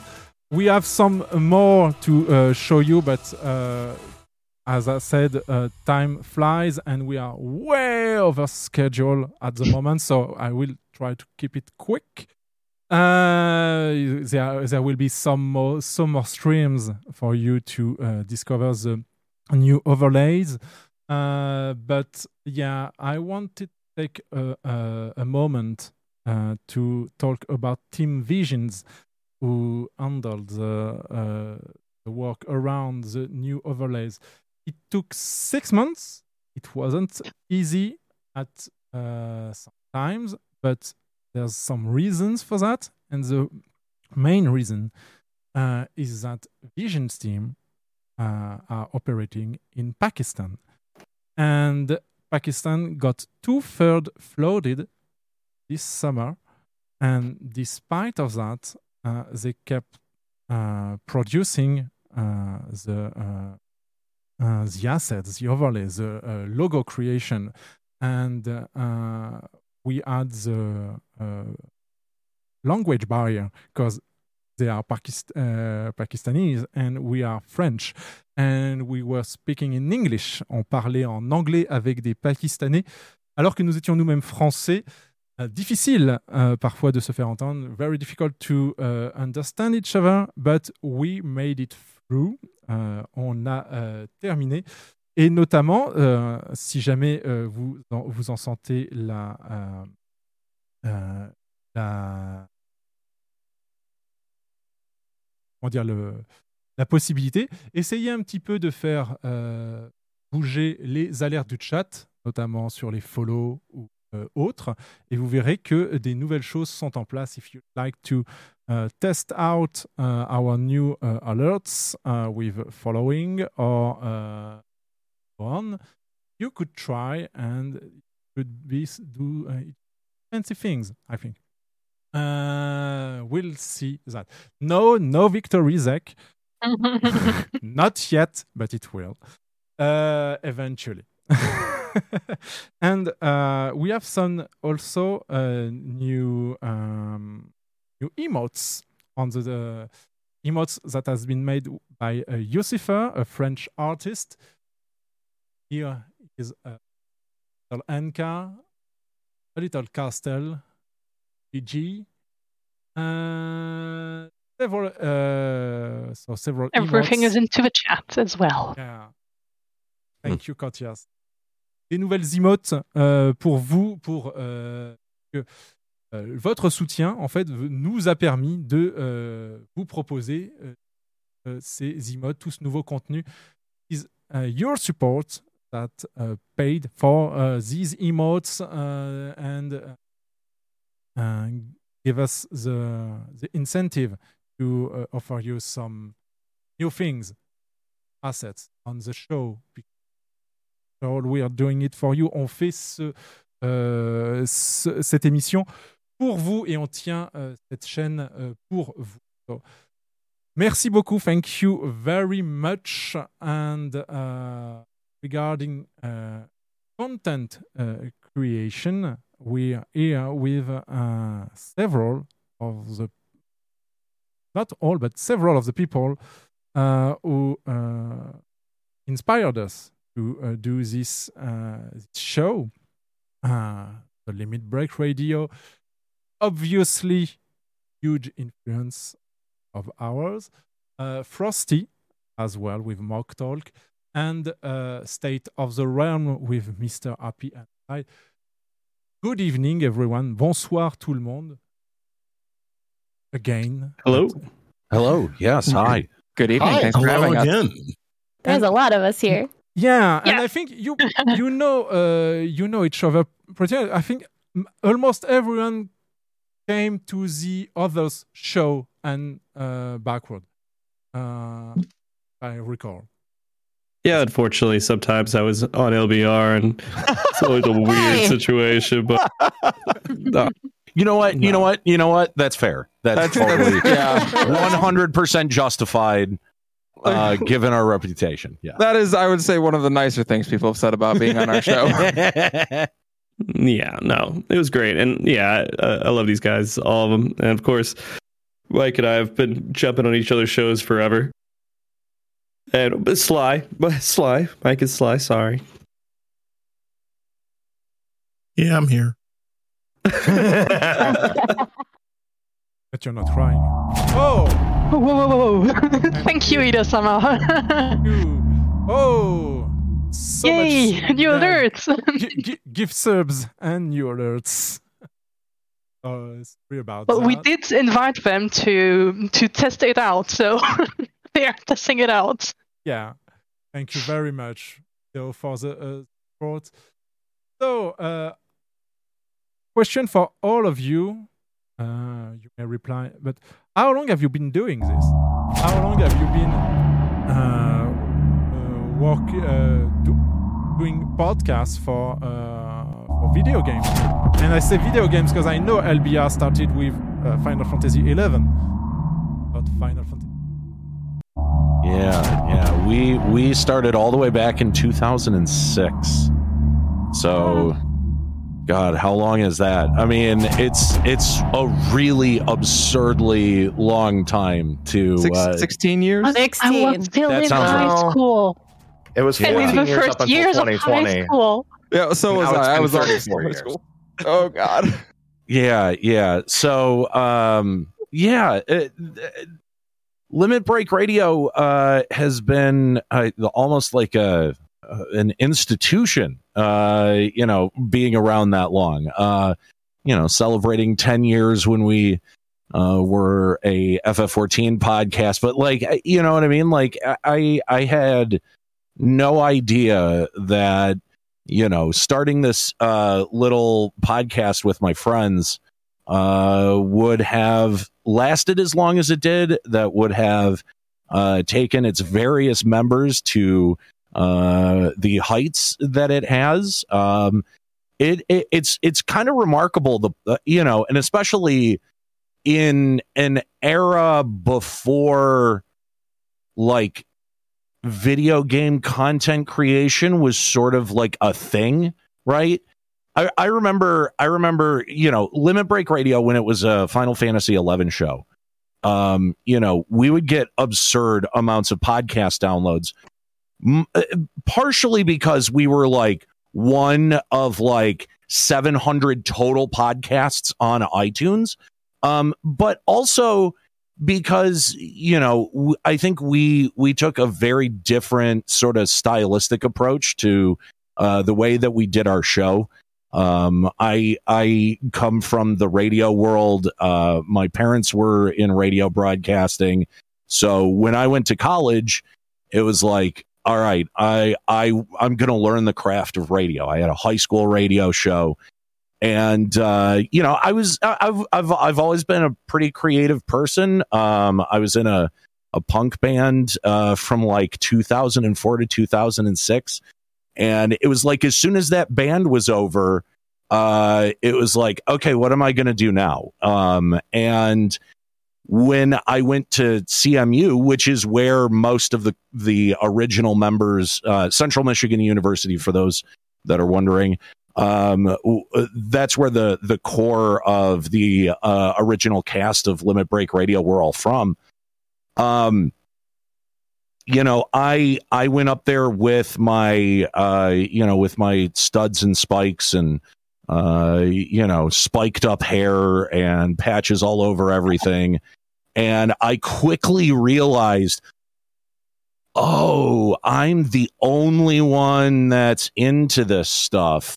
Uh, and no one else is interested in listening to my shitty music. So I I have to find a way to make friends. And I found that through video games. And so very quickly my creative pursuits changed from being musical to uh you know uh creating essentially a, a radio show for for video games. And that wasn't totally a, a thing at at that point in time. So the way that we described the original limit break radio was if and it's funny because you know given given some of the major plot points in endwalker but you know it, it was it was always kind of a laugh line uh, originally but like imagine that there's an item inside the game and your character walks up to it and turns it on. What do they hear?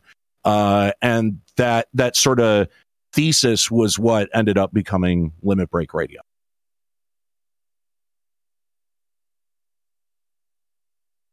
Happy four years, you said? Four years of State of the Realm? Oh, that's, oh, that's Mo- more more than- about seven years, I believe. No, Yeah. no, that was that's more than four years. Yeah. Yeah, Yeah, um, it's been since I think J- January January 2015. I remember exactly Yep. when. Because Yep, that was so it. the the main reason State of the Realm had happened is I was uh I joined a podcast when Final Fantasy 14 first started called the XIV Reborn, uh, along with co-host uh, Mr. Byrne, good friend of mine still to this day, and uh, it- that eventually kind of just fell through. It just kind of stopped. Uh, we just didn't do it anymore, really. And my girlfriend actually floated the idea of of us doing one. Uh, she would help me with you know writing and topics and stuff, and then I would be just you know a face, a host. And when FanFest rolled around, um, I'm incredibly uh, introverted, so I really didn't know how to talk to anyone at FanFest. That So is a she- lie. no, it's not a lie because I only met half of the people I met there because she introduced me to them. I only met you because she met you. Well, it's a lie line. now. It's a lie now. No, it's still not a lie. Ask you. I just know you, so it seems like a lie. um, but uh, essentially, we had just with all the people we had met, we just started a an audition process for the other co-host, and Sly ended up being our go-to choice. And January 2015 rolled around, start of the new year. Heavensward just six months out, and uh, that's that's where it all began. And it hasn't hasn't been hundred percent consistent over the years, but that's that's uh, yeah 2015. so yeah, it's seven years. Yeah, slide notes because we haven't done a show in Yeah. two weeks. De- defi- I know. define consistent because you were you used to, you used to do it every week like LBR actually, and uh, Yeah. that's that's just insane. Uh, or, or do you keep up? Yeah. Yes, it was. Yes, it is. yeah oh yeah yeah, yeah, and we and we kind of we we kind of came to that realization, like, yeah, it's insane, but at the same time, we were like, well, we didn't want to just do shows for the sake of doing shows. Yeah. So when there were you know weeks on end without without like any news content or anything, we were literally pulling shows out of our ass. We know that And it feeling. got to Uh, yeah. Oh, I know that feeling. yeah, it got well. to a point where we, I mean, happy are like, okay, we really can't do this. So we decided to do shows when we have content. And on, on, honestly, um, a part, a huge part of, you know, doing shows when there isn't content is the community is the content uh, most of the time. So, like, shout out, huge shout out to the com- uh, the FF uh, XIV community uh, for you know doing everything under the sun uh, that we can talk about. So yeah, Oh, yeah. like we will. Yeah, go ahead. I, I was I was just gonna say limit breaking music was like always one of our our favorite segments to do, and you don't get that without a without a, a really robust creative community. And hmm. you know, I was I was also one of the original creators for Aetheryte Radio as well.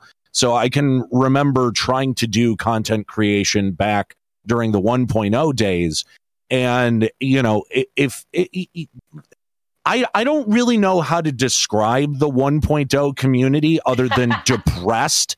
Like that's that's really the only but like nobody made remixes of of anything or like you know or if there was there was like like two and then the people got really sick of doing it. Like it was just it, it was one of those things where y- you could feel like there wasn't much of a, a cohesive community around the game. And so you know when when 2.0 and and subsequently the the you know the uh eventual ff14 community started to coalesce around the game you really felt it and uh sly's 100% right like you know, at least half of the uh, episodes of Limit Break Radio don't happen without uh, the FF14 community. Yeah, I I was recording Warriors of Lust on Thursday night, and we were kind of joking. You know, there's not a lot going on. We're waiting for patch 6.3. We're getting into that period now, and one of my co-hosts uh, is just starts spout, starts to spout off about how. Oh, you know what? We've got great chemistry. We could do a show. We could do this show weekly without any new content. And I just sat there screaming internally, going, No, not again. I won't do this again. And you can't make me. I'm doing that right now, actually. Mm, Basically, Doing internally. Since you talk about War- Warriors of Lust, Oh, m- would you like to talk more about it? yeah, sure. um, so uh, after Limit Break Radio ended, uh, and we went on to go do Checkpoint and all of our subsequent future products, we were all kind of able to step away from Final Fantasy 14 for a while because we really needed to. We were incredibly burned out on the game. We did not have the passion for it at the time, and it took a good solid two years. Like I stepped out in the middle of Stormblood, and I did not come back until I think it was 5.2, I think it was, uh, maybe 5.3 uh, in the middle of Shadowbringers. That's where I uh, tried the game again and found that I liked it again. Uh, but when I uh, ended my time doing Checkpoint, I wanted to start doing a Final Fantasy podcast again. And the concept that I had is hey, this community is really gay and we are really thirsty, just unashamedly so. So Did you see the characters? Of Yeah. we are.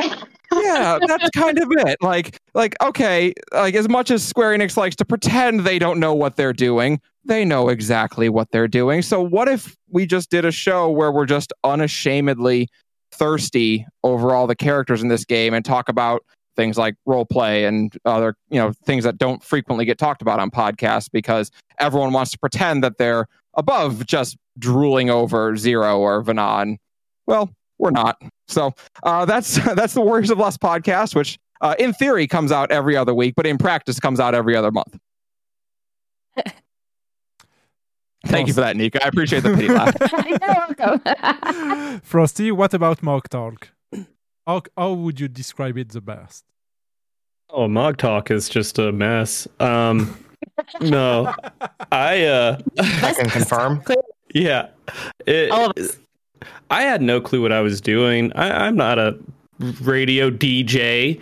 I'm not like someone with any experience, a content creator. When I, I started doing Mog Talk, I went to FanFest, uh, the first one in Las Vegas. Um, was not a content creator, not anything at all, uh, and just went as a regular, good old Final Fantasy 14 gamer. I was actually kind of a a jerk about the Final Fantasy 14 community back then too. I think like I was just getting into the game. I was like, aha, I'm gonna wear my WoW shirt to this event and see if I get some reactions or something. Uh, no one gave a shit. No, no, because you were definitely not the worst dude there. The worst dude there was the guy in the uh EverQuest 2 shirt. Like and he had and he had a twirly mustache. Oh no, come on, bro. Oh, I'm sure. I'm sure. But I I went to that event and I was like, holy crap, this is amazing. I love this. There's so many just people who want to talk about Final Fantasy 14, have all these conversations about the game, just be like really geeky about it and have a lot of fun. Uh, and you know, of course, ending that entire event, seeing one of the first Primal concerts ever, I was left with tons of inspiration to get more involved with it. And I didn't know what I was going to do. Uh, but eventually it came around January, right around the time State of Realm was forming up, uh, I think, as well. And uh, I didn't know what to do, so I got a static mate on with me, and we talked about Gold Saucer. Boy, oh boy, that content involved. Uh, but not really. It's it's idle. But Yeah, that, that, that's that's Yeah, me- now we have to have yeah, something that, to that, that, that makes me think because uh, on the last World Race, you were introduced as the only content creator regarding chocobo racing. I am. Uh, c'est faux. No, meet now We have here. here. We have one, one right here every Oh, Sunday. Chocobo racing tournament. Yes. Oh, I, I have I have not seen it. I need to get more involved then. Um, but, You're welcome to come tomorrow. There are still places. okay, okay, okay, Yeah. okay. Now we is Uh, running because now for for because we are talking, of course, a- about our show. So uh, now we are Mhm. is the eldest streamer of the French FF14 community. Not one of the, but uh, as a, um, Une des plus anciennes. La Yes. plus ancienne, je suis pas sûre, mais. not yeah the, the, uh, as a girl she's one of the eldest uh, and uh, she's been pro uh, organizing a chocobo racing tournament every Sunday combien de temps Naoui? Depuis combien de temps tu fais ça? Oh, c'est une bonne question, j'ai pas regardé. Ça doit bien faire 8 mois maintenant, hein, facile. Oh, Bah, ça fait almost- 6 mois que Zach est champion de toute façon, donc ouais, c'est ça, ça doit faire 8-10 No, mois I, par I, là. I think it's more uh, more than a year so uh, Rusty, we need a challenger. Well, we I need mean, a like, challenger. You need to You come only need eight people to have a choice. chocobo race. So if you can't get eight people, I don't know if that contest. yeah you have NPCs That's true. That's true. and they, Uh, they are fierce They yeah, yeah, are. it can be fierce. But you Yeah. are- and on what you were uh, talking about uh, regarding the first fan fest. On a une uh, place de main, lol. yeah, there's still one open spot for tomorrow's tournament at uh, so your PST that would make it something like 7 a.m. 4 a.m. 4, 4 a.m. 4 a.m. That's why you never heard of it. But Yeah, yeah. And yeah, Uh, regarding If once you want to do an all-nighter, you know, you, you can come. Okay. I, I, I said I have I had a story for Frosty, but uh, what has been uh, discussed here, I have uh, a story for for Happy because Happy, I've been uh, following following you for quite some time. Uh, we have friends in common.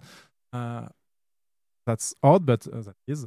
And uh, I I was watching you uh, for a very long time, for very long time. And one of my uh, best memory of you streaming was after the first fan fest, because I'm a radio anchor myself. That's how I connect to Aniero and LBR on the way they produce content. But uh, I've been a radio anchor in a non-profit organization for, for 20 years now. And I've seen my share of gig, uh, of concerts. I've seen my share of uh, reviewing them. And your review of the first Primal concert in Las Vegas on stream. Do you remember these apps? Do you remember how you reviewed it? I no, I don't. it's I, I'm I'm sh- it sounds like something I do because um It was it was legendary. I Yeah, I've I- never I- seen so so. It's it's been a long time when I saw you that I've seen such raw passion. It's it's like it was like it was your first concert ever because you were with your um your voice broken because you screamed too much uh, at the concert. You scream, you, you yeah, you screamed too much at the concert, and you were yeah, and there was this singer, and she was singing "No Fall," and then someone from the uh, the stage, uh, from the the audience, walk over the stage and took the mic and screamed "No Fall!" It was amazing, guys! It was amazing. And I was It's a wonderful impression of Mr. Happy. Thank you so much. out. I don't remember any of those. I appreciated that. Oh my god. You can fake it happy, but we all knew it, it, it happened. It's like I remember that moment from that concert, and that is an accurate description of how we all felt. I believe. Yeah, because it it was was Jake from best. State Farm. the guy's name was Jake, and so everyone called him Jake from State Farm. I remember. yeah, you remember. It's all I've been I've been following you for quite some time. I, I've been following you since you you were complaining about uh, nephew Happy, who I never heard on stream. Actually, I, I, every time you you mentioned him uh, making too much noise, I was there, but I don't. We don't hear anything. Uh, what is he talking about? But I'm glad you have a nephew. and and uh, Thanks. that uh, it was some of a concern uh, a concern for you because sometimes you you were saying yeah you can I can speak too loudly because uh, nephew is uh, is sleeping nap time or, or thing like that. I followed you since when you moved, followed you when uh, uh, you moved in with Mel, you get your cat. Now you have two because it's been quite some time since I got the opportunity to watch what you were doing. And uh, but uh, it's always nice to uh, remember the um, the moments on uh, around Reborn or uh, Evans on Heavensward. Do you remember uh, your stream at Heavensward uh, early access launch? I I When- remember bits and pieces. Do you remember uh, uh, saying as many times dollars that you got Yep. uh, donation? Dollar, dollar, dollar, dollar, dollar, dollar, dollar. Yep. Half dollar. Yep. dollar. Dollar. Yeah, uh, that's things streamers. The thing us streamers will do just to rile chat up a little bit. Oh God. I, I love those kinds of moments though when when you uh, meet someone who's like passionate about something that you've created and they'll be like, "Hey, do you remember that joke you made on episode 56?" And you're like, "No, but I'm glad No. you do." I do not, but I'm glad that it stuck with you.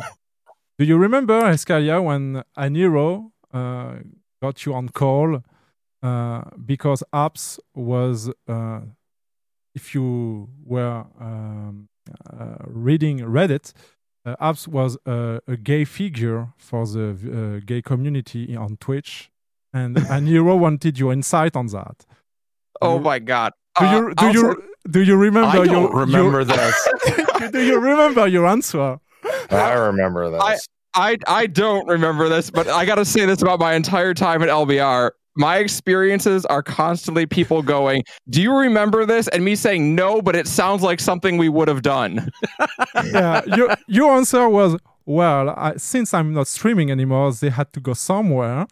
Oh,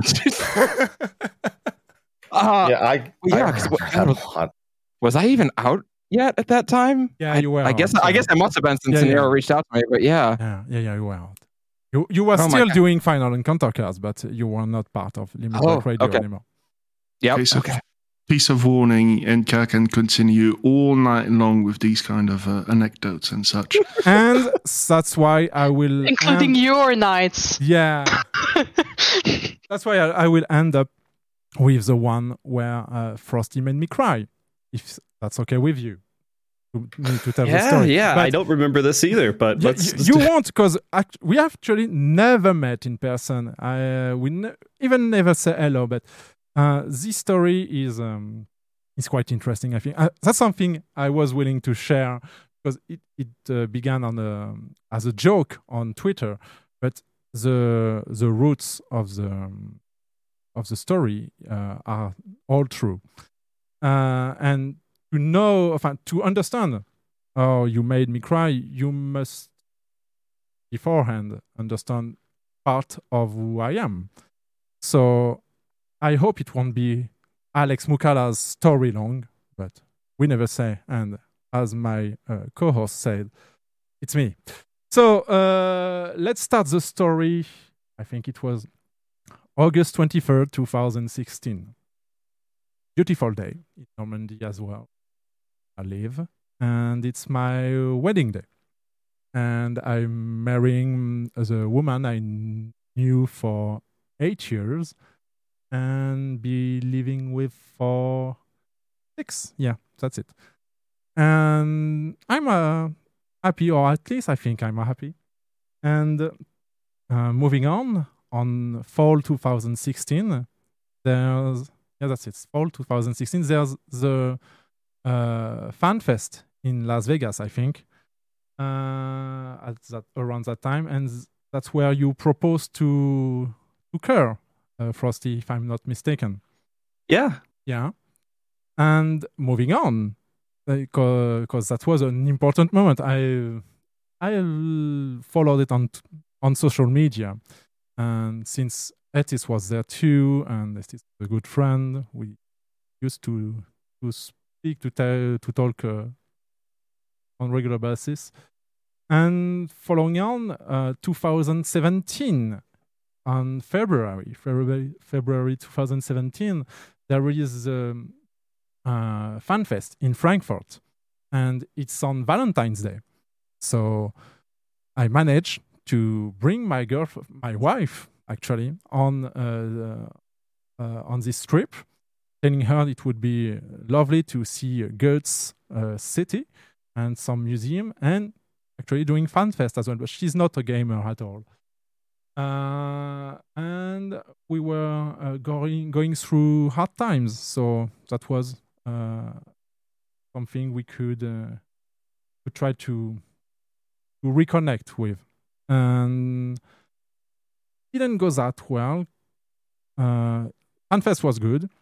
Uh, as I said earlier, uh, the panel with Maya, uh, with Soken and Nobuo Uematsu was terrific.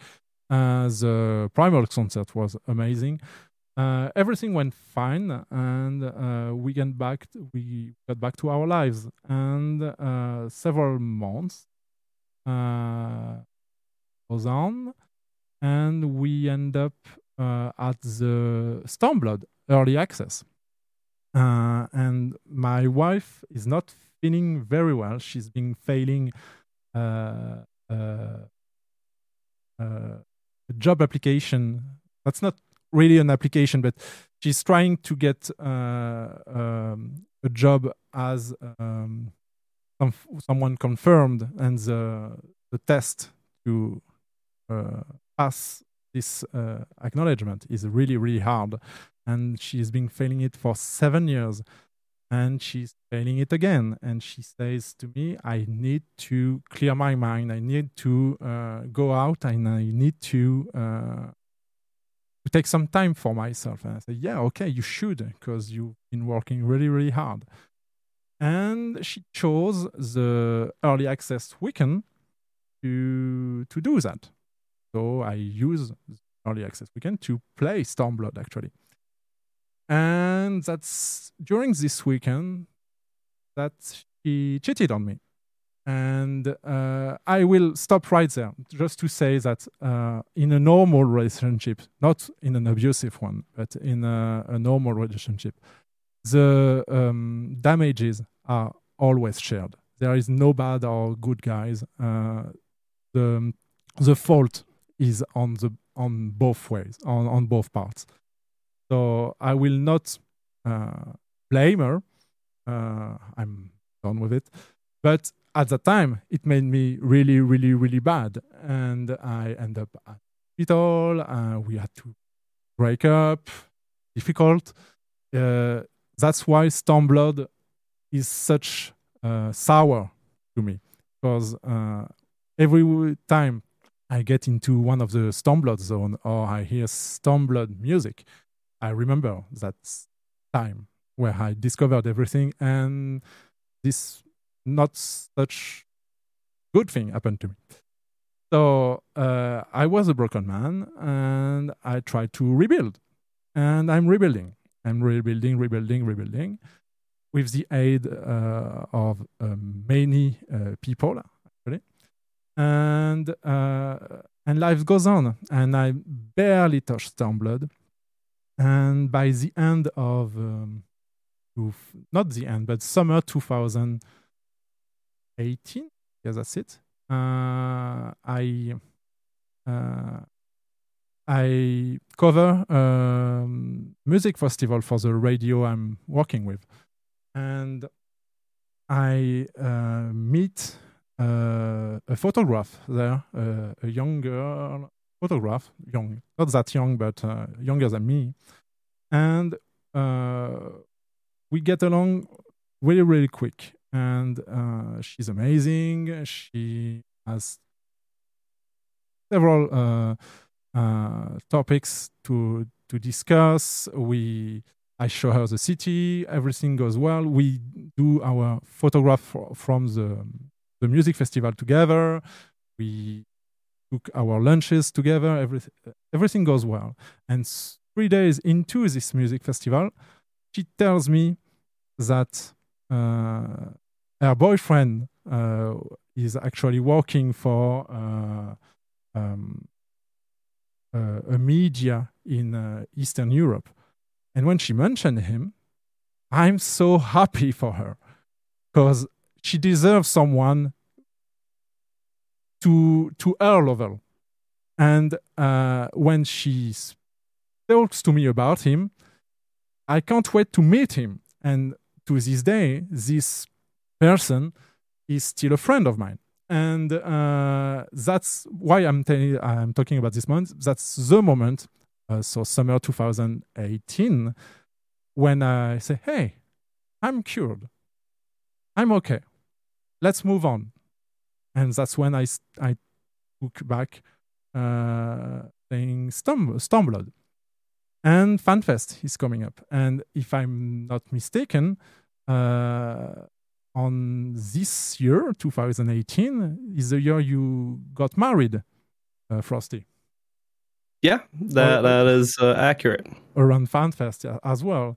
So, uh, as uh, as I was saying, yeah, so music is really really important to me. That's why we did actually a music panel on this show tonight, because uh, every time I stream, I start with uh, uh, video games music, but I often speak about music as um, as a whole because it, it has uh, a huge impact on my life.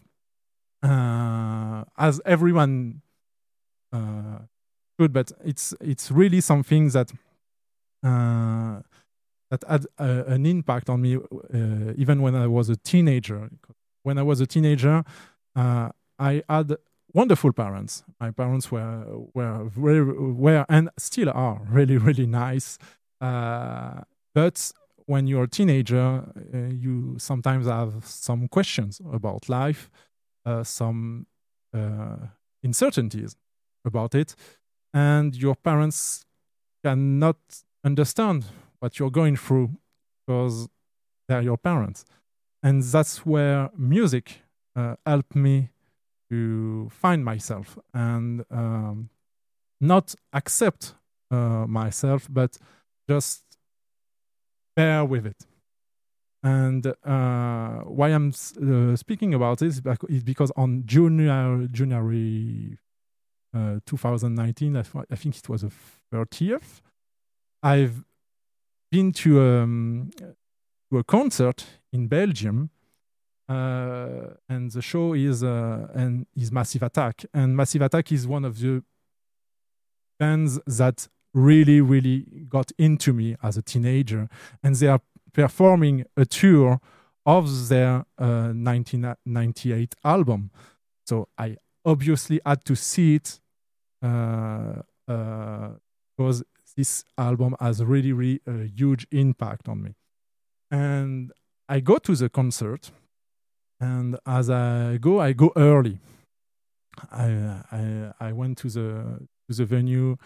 Uh, I think two or three hours prior to the concert, and even the security guards say, "But what are you doing here? Don't worry, there will be space. You you won't have uh, difficulties to be in front row or anything. There is no need for you to be here." And I, I tell them, yeah, but I want to be here. This, this band is really important to me, and um, um, I'm I have nothing better to do in Belgium. Uh, so let's wait together. And we got uh, we started uh, chatting, and uh, the concert goes really really well, so well that I'm it's like I'm going out of it uh, with my 17 year old self as a as a buddy. Like my 17 year old self is walking beside me while I go back to my hotel. And after that concert, I go back uh, to France and I go to Paris because Paris uh, Fan Fest is going to be um, to be there on uh, February 2, uh, February the 2nd, and February 3rd. And I'm going alone uh, at uh, at this at this fan festival, like you did on the 2015 fan festival, Frosty. I'm going alone. I'm back in a relationship at that time with Kochias. Hi. but uh, she uh, she doesn't play the game yet, and she doesn't understand um, the all the fuss uh, around uh, the game and why I'm so hooked into it. And as I, I It'll say- come. and as I was saying, uh, Stormblood was really difficult for me. So uh, I wasn't that much into the game when we met. Uh, but I'm beginning to be uh, again uh, hooked with uh, with Final Fantasy XIV. And then, uh, so I go to Paris and I arrive, I think, on on the Friday, Friday the first. Uh, I know Etis is there, uh, but he's uh, hooking uh, uh, up with um, with other streamers, other content creators, and I, um, I'm nobody, uh, so I won't bother him. I know I will be able to meet him the other day, so it doesn't matter. I leave him be, and I'm happy with myself at the hotel and going to bed early. So waking up really early. I think it was like 4 a.m. and I was uh, I was up. So I say, hey, let's go to the venue. Let's go to uh, Paris La Villette and uh, and wait for uh, for the fan fest to open. And I went there, and I'm the very first one here. I have picture to prove it. Uh, I start talking with uh, people, getting in line one or two hours after that, and uh, we so we go we go on the line. Uh, we we got these um, uh, mini Cactpot uh, tickets at the entrance that say which one we are because I, I so I let the two youngsters uh, that were really, really hyped for the fan fest. Yeah, go along, take the first uh, the first bag, take the second bag. So I have uh, jackpot ticket 0003. I'll never win, but hey, I have, and I go uh, and take a seat, second row, because on the front row there is a full FC and someone uh, cosplayed as Hildebrand. Uh, uh, asking for everyone to, to take a picture, so I don't want to bother them. So I um, take part. Uh, I take a seat at the um, at the second row, and uh, I start looking around because I'm alone, so I have nothing else to do. I'm scrolling Twitter and the Twitter timelines. I look at the hashtag FanFest Paris. Um, I look at uh, at everything and uh, that everyone has to say. And that's when I see you, Frosty. You are uh, making rounds because you, you obviously have a seat somewhere, and you. I think you're invited because you you covered the PvP uh, tournament later on. So uh, I think you're part of the media, and you're just walking around people uh, looking who is there, looking the venue, looking everything, and you seem tired, and you might be because it was it has been a long trip. I was, I was, I was. and uh, the I- forsaken jet lag. and I keep I keep uh, reading Twitter timeline, and then I uh, I, I read a tweet, and I raise my head, and believe me or not, our sides cross, and I hang your side for several seconds until I couldn't anymore, and I uh, I put my my head down again and I start crying because this was the tweet I wrote just before meeting your site. It's my birthday today. Honestly, all I want is to spend more time with Iskeroa. But I'm in Paris, at home. We haven't been able to take our honeymoon yet. So my only birthday wish to be with her as much as I can this year. I love you and I miss you. And that's how you made me cry at FanFest. Yeah, yeah, that was rough. Happy birthday. Uh, thanks, man. Yeah, they sung "Happy Birthday" to me on uh, stage there too. Uh, but yeah, no, that was uh, I kind of forgot about that. Um, it was a, a really kind of rough situation to kind of being around. A place I'm not very familiar with. Uh, I don't think I think I ate like barely anything every day. I slept two hours a night, uh, and I didn't want to enjoy Paris because I was like, I don't have my uh, my wife here with me to do it. I want to come back with her.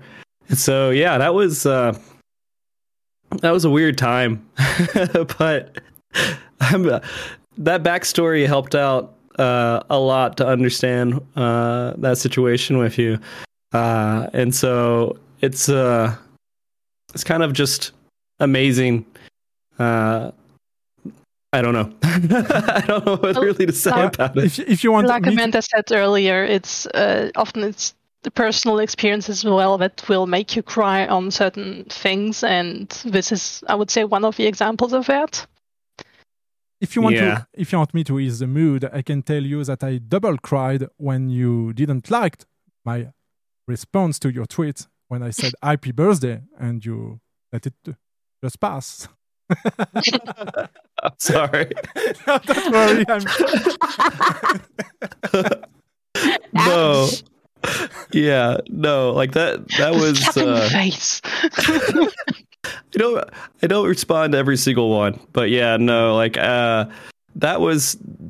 You didn't It was respond to anyone. anyone. Uh, at least you just responded to the ones that asks you to take care of you, yeah, and they were white.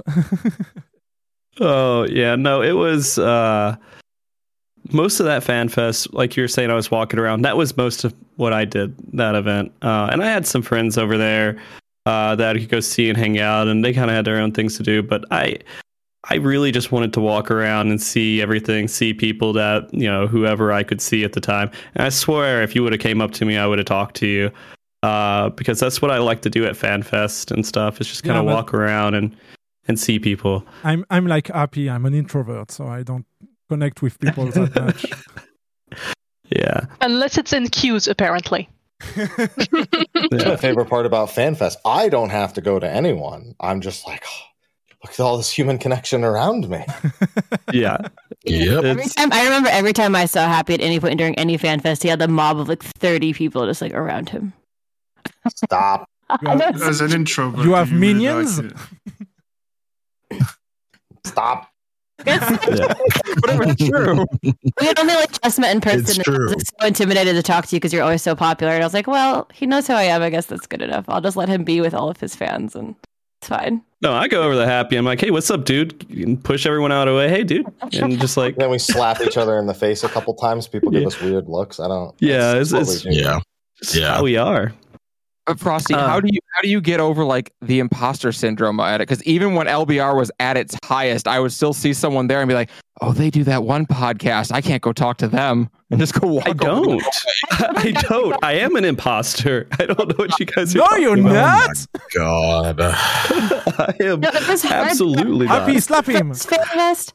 Nate, uh, Aniero, when we were there, and was it the first fan fest where they had the big wall and everyone was like signing their names under their server? I want to say that Yeah. was the first one. Yeah, and I remember like you and I were up there signing our names, and somebody recognized me based on my voice, and it was at that point that I was like, okay, I, I guess people actually like know who I am.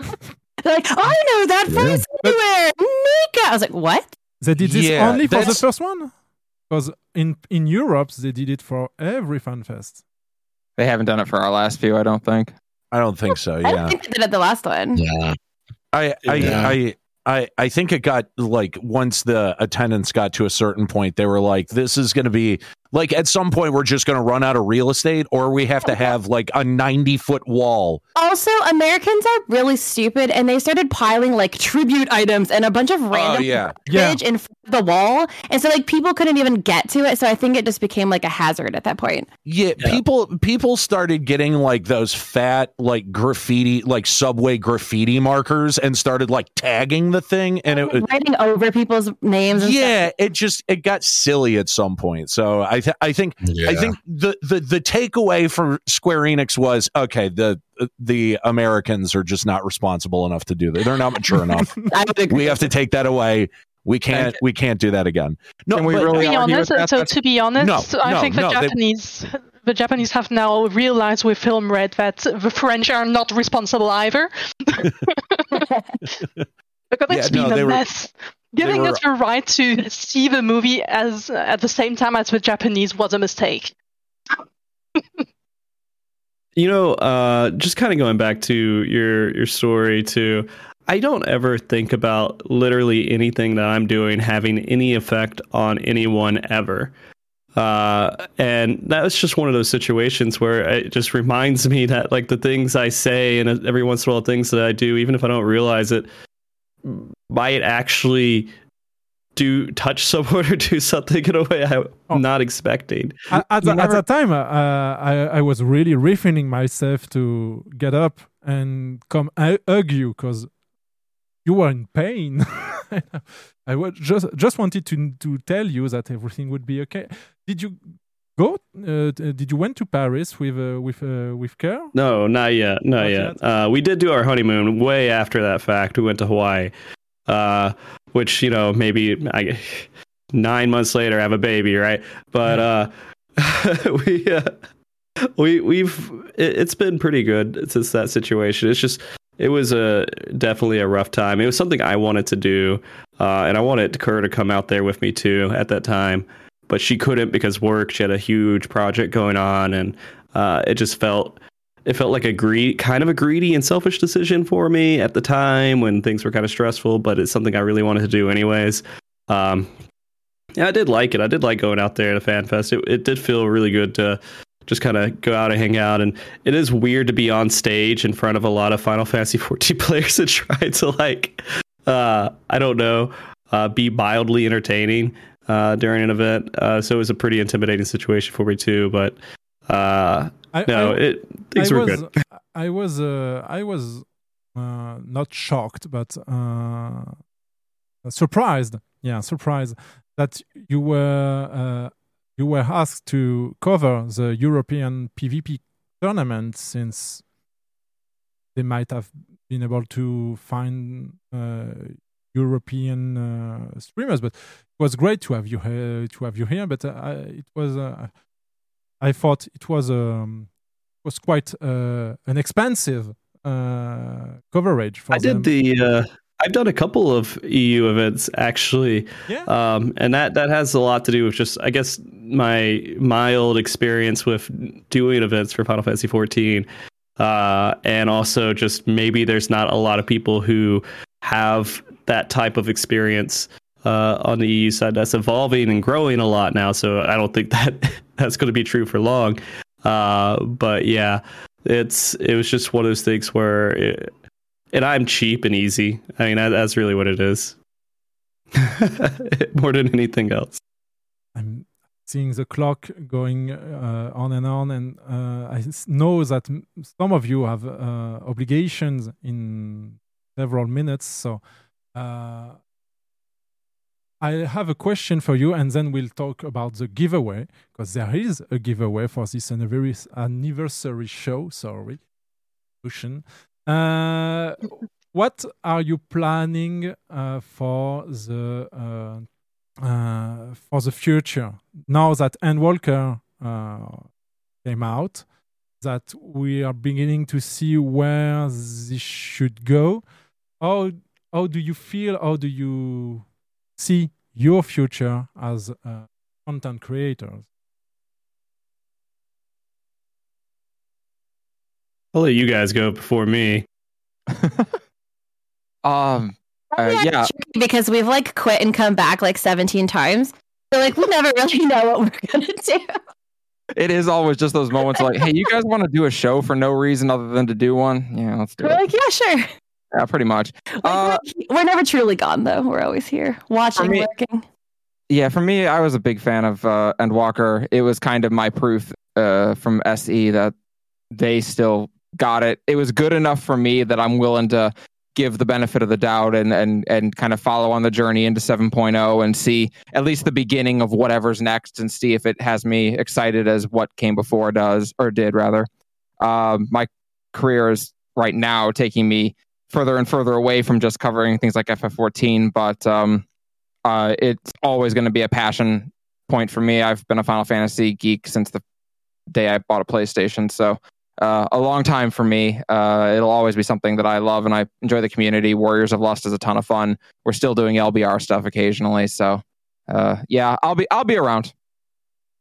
Yeah, um uh, in terms of of limit break radio, there was um there was this moment right I think right before Endwalker came out where we all got very motivated uh mostly because uh half of the crew had just lost their jobs. Yeah, I can't imagine why that was. Right, exactly. and um, something uh, kind of important happened in uh, the preceding time, which was uh, I got a full time job that uh, is very uh, demanding in terms of my time. So, um, one of the issues that we ran into very, very quickly uh, was, you know, we we we have a vision for what we want you know this sort of third arc of limit break radio to be if you could think of you know the final fantasy 11 days is the 11 arc and then when we came back for ff14 that was the the 14 arc we have a third arc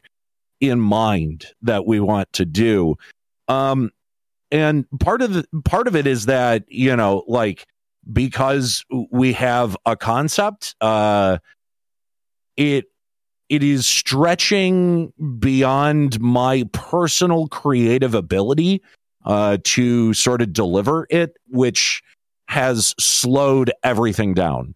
Um, you know, we've we've uh, attempted to work with a couple of different artists to, you know, get even the basics for branding down, and it it's been it's been a really difficult process. So, um, it is yes. it really is. It, for sure. It, it real it's it's slow, and I don't have a whole lot of bandwidth to try to um, dedicate to it. But it is something that you know bringing bringing limit break radio back in some capacity is I think something that we are still motivated to do. Uh, you know, we since we made somewhat of a commitment, I think that all of us are like, yeah, we we we still definitely want to do this. Um, it's just, you know, how much are we going to have to compromise our our uh, you know, or uh, when I say our, I mean me. How much am I going to have to compromise, sort of like what I've built up in my head, uh, to to to see it realized? Uh, part of the the slow up has been I've I was assigned almost immediately a fairly large eight month project that um you know like three months into it my boss left f- for philly for another job. So it was like oh oh i've got to take this oh okay great. So um it, it's it's just it's been a complete uh time suck for me. Um so i think you know looking at the new year uh that's when the the this project is wrapping up so uh, hopefully, I will have a bit more free time to to dedicate to uh, getting Limit Break Radio back up and, and running. And I realize this is a lot of explanation, but yeah, there is there is definitely an intention uh, to to to cast rays on Limit Break Radio. We've had some very uh, generous and dedicated Patreons over at the Patreon uh, page, and uh, for them, we've been doing uh, once monthly exclusive podcasts. Uh, the one that we just did uh, for November walks through uh, what we've gotten ready for the new website. Talks about some of the features for the new website that we're working on implementing, and you know where where that sort of um, that sort of work has gone. So uh, yeah, I, I think you know we're we're really excited, but um, it's one of those things where it's going to be ready only when it's ready. Um, so yeah. Upside. What's the? F- Sorry, just needed a second. Uh, just No worries. Cats are, uh, yeah, know, they are. They are endless chaos. Unfortunately, one of them has an obsessive need to meow from the other room, and the other one has an obsessive need to fight him whenever he does it. So, Aw. That sounds like a lot of noise. yeah, it is, especially at night when I'm sleeping. Yeah, of course. Great. Typical cat. Sly, you wanna you wanna take this one first while I while I finish cleaning up after them? as far as the future for us, Well, I mean, I guess you could kind of speak on because I think you know You can speak have for a yourself grasp too, on how state of the realm is now, and on top of that, yourself as well. I mean, well, yeah, well, in, in terms of state of the realm, I uh, like again, it's more of we do content when there is content. So, um, we like six point three coming up, uh, a lot of content and a lot of stuff to talk about. Um, uh, we got a few uh, community plan shows uh, sprinkled throughout. Uh, so I feel like the near future for State of the Realm is pretty set. Uh, as far as like the far future, who can say? Um, individually, you know, I play 14. I just, I do things when there are things to do. Even when there aren't things to do, I, you know, host events once a month. Speaking of which, I have one tonight. Um, yeah, like there's just a lot of stuff to do. Um, half the time it feels like there's not enough time to do it um, because of other interest and everything.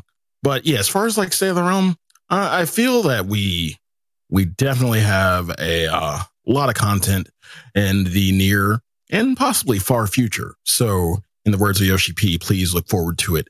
Hype. Now, um, Mike, you got your cats wrangled. You- I've got, got them wrangled, and I've got the uh, hairball that was part of the problem. Mm, all dealt with. Yeah, Nice. yeah. Aloha, Aloha cleans them both, so he uh, he spits up hairballs enough for both of them. Yeah, for for state of the realm, I think at this point we're really just comfortable with what we're doing. Um, there are some plans, you know, Sly and I have spoken about uh, behind the scenes occasionally regarding both ideas for the show that are kind of very different than what we've done before, but also just kind of updating a few things about the show. We've Already done a couple of those things, but I think that's uh, the big thing. It's kind of been in one place for quite some time, and while that's been okay with everyone else, you know, I got to freshen things up a little bit once in a while. And on the, the personal front, uh, I just at this point I just take everything as it comes. I can't be thinking too much about things that are out of just out in the future. You know, I'll I'll I'll, I'll get to those when I get to them. But I uh, right now I'm just trying to keep keep my head together with everything that that happens both in and out of 14. I think that's the big thing Sly and I have really done. And what's made mm-hmm. us comfortable stepping away from State of the Realm for weeks on end is we are much more comfortable exploring things that are not 14 related. And Oh, I think yeah. that's been I mean, and that's yeah. Yeah. And that's the Go ahead. nature of the game itself. That's the that's the nature of 14. It's just a game that you can, you know, when we have content lulls, you can go explore other avenues. And that's something I've always kind of appreciated in terms of the Final Fantasy 14 game loop is that we can, you know, go do other stuff and not feel bad about it and come back and not miss a beat really. The 2017, there's other games meme from Slack. There's other Mhm. game. No, you, you- I, I, I was making making a reference to your your memes on State of the Realm. There's other yeah, games. there's other games. Oh my god, who who could imagine there's other games other than 14? What? Girl, stop. but it is um i mean but on on that note it is weird final fantasy 14 has a notoriously uh i guess i'll call it dedicated fan base when it comes to content creation for that title in particular so i i think i think amongst the content creator space we see a big struggle to ever branch into other things or expand into other things uh, unless you were already just kind of playing 14 kind of on the side as it as it was you know Mood. yeah, mood. I mean, Big I wouldn't, I wouldn't, I wouldn't wouldn't really ever say it was on the side. I mean, like I, there's just so much. Oh, I was, there I wasn't like. saying that. I was I was saying Yeah. that like people who are in that position are Yeah. more comfortable hopping in and out than people who kind of yeah. really started with 14 more than anything else. So I think a big part of State of the Realm has been kind of promoting that idea that hey, there's a big game release this Friday. We're not going to do a show because of that. Not hey, we need to fit this show in because of despite said big game release. Hey, and then we're not even Pokemon thinking just about came out. or- yeah, I mean, I didn't want to stop Yeah. the show for Pokemon, but No, no, but you will like uh, uh, I'll shining prime hunt during the example. show, uh, you know. But yeah, yeah, he will shining hunt during the show. So um, yeah, yeah, we don't let it get in the way at all, at all. Before, I mean, I definitely think I definitely think that for sure. I mean, speaking for for us as LBR, that really contributed to our burnout. Um, Hmm. uh, uh, you know, like just how how completely overloaded we were feeling having to produce weekly content. It was like that is uh, uh, when I think back on it, like it is a, a huge challenge for anyone, no matter how dedicated they are to the game uh, or to the community. And uh, yeah, that's uh, I I still don't know how we did that. Happy. Remember, remember, uh, show notes. yeah, I don't even do show notes anymore. I'm like, Sly, you know what we're talking Yeah. about. Let's let's just start. Right. Because- Yeah. Yeah. Let's that's, that's we've come to that conclusion. Um, yeah, we're just basically we're we're we're free form at this point. We like the news comes out, whatever comes out, we know what it is. We we just talk about it. It's uh, it used to be more, you know, kind of strict, I guess, in terms of our our show style, but now it's just really free form. We're just relaxed. Yeah. Uh, but cru- the big, yeah, mode. the big thing is that we're really well. It's it's not so much cruise mode. We want everyone to feel about how we feel about State of the Realm.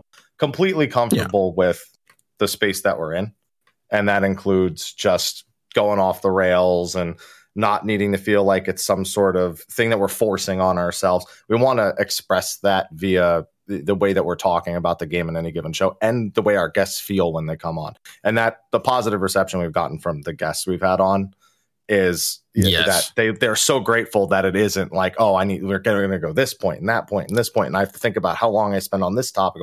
There's like it's, it's like we're sitting on the couch talking. That's it. Yeah, that's it.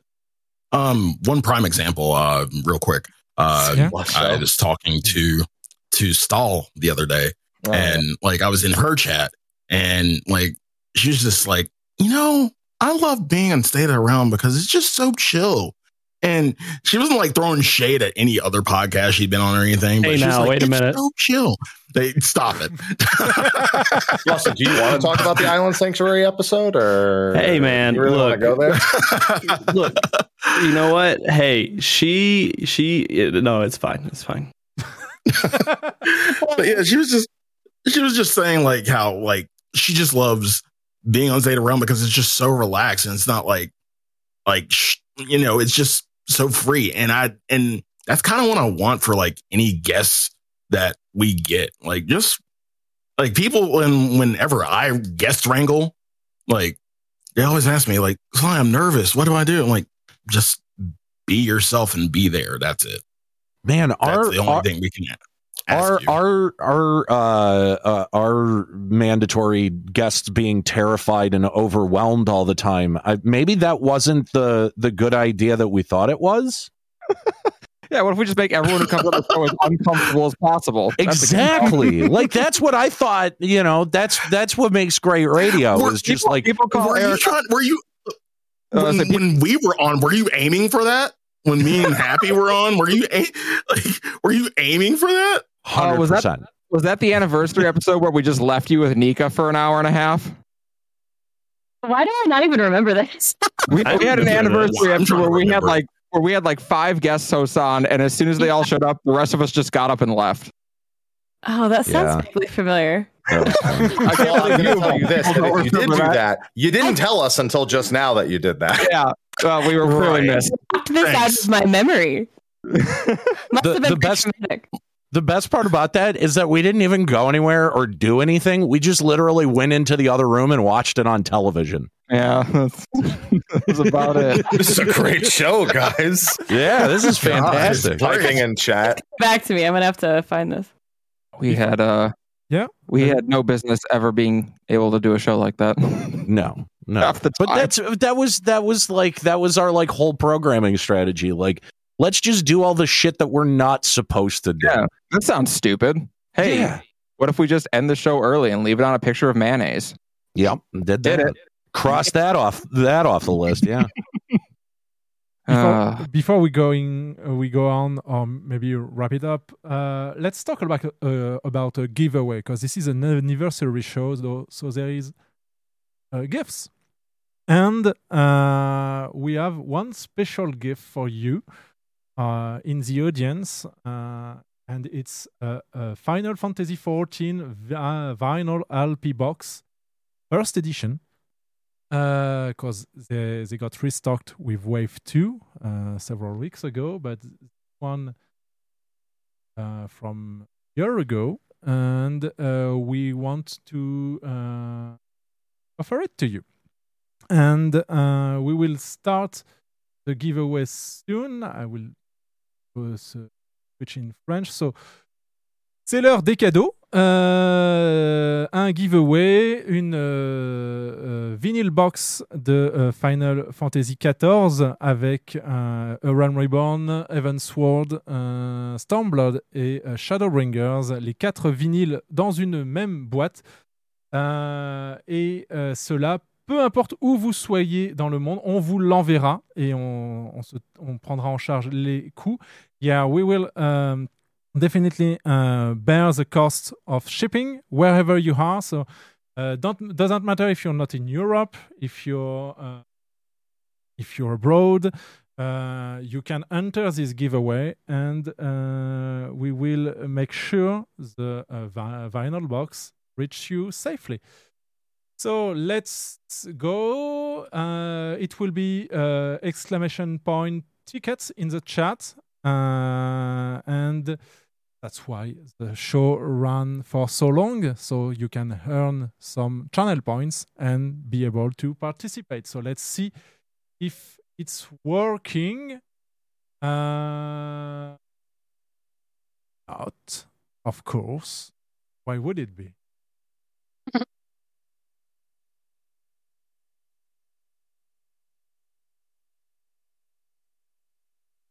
Getting anything?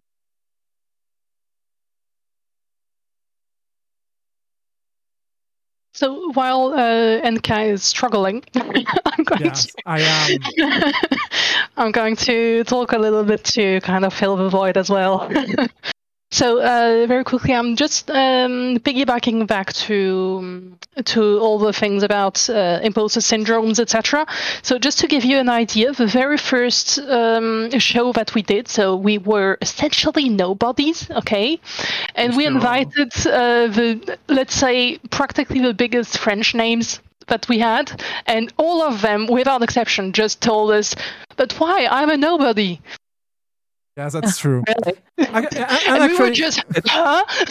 but, but we have zero followers. What are you talking about? Yeah, it really is And, a yeah. feeling that never goes away because I came into this very chat room and went, What am I doing here? Look at all these important people. Yeah, no, I so I my podcast is literally just me trying to make shit happen, right? Uh, it's a weird feeling. It kind of sucks sometimes, uh, but it's all focused on getting guests on the show. Without guests, I would never be able to have a show. And I invite all types of people on the show, all kinds of different raiders, all kinds of different uh, experts in different parts of the community. And every time it's this situation to where they're like, I don't, I don't feel that that important, uh, and they feel nervous and awkward, and we're just like, it's okay. The show is stupid anyways. It, it's kind of the um, of the beauty of the the entire community that creates content for the game is that we love the game so much that in the end, even though we don't think we matter and we have very high opinions of other people, um, and they have similar feelings towards us or other people, we tend to stick together in a much more reliant way than in other communities, I believe. Well, and the thing about it too is you never know who you're helping or when you're helping them because the, I mean the vast majority of your fans and people who listen to you aren't the ones who openly communicate with you and reach out to you. But I I had a moment last spring where someone DMs me on Twitter. I've never heard of them before. I have no idea who they are. Uh, and they just DM me on Twitter say, uh, "Hi, you don't know me, but my daughter just came out as trans and I don't know what to do with that, But I remembered when I listened to you on LBR that you were trans, and I was just wondering if maybe you could just like point me in the right direction of what I'm supposed to do now. And that That's was awesome. That was super powerful. Just to like someone who had never reached out to me or talked to me in any way, but they listened to the show regularly, and years later thought of me when that moment came up, and that was really cool.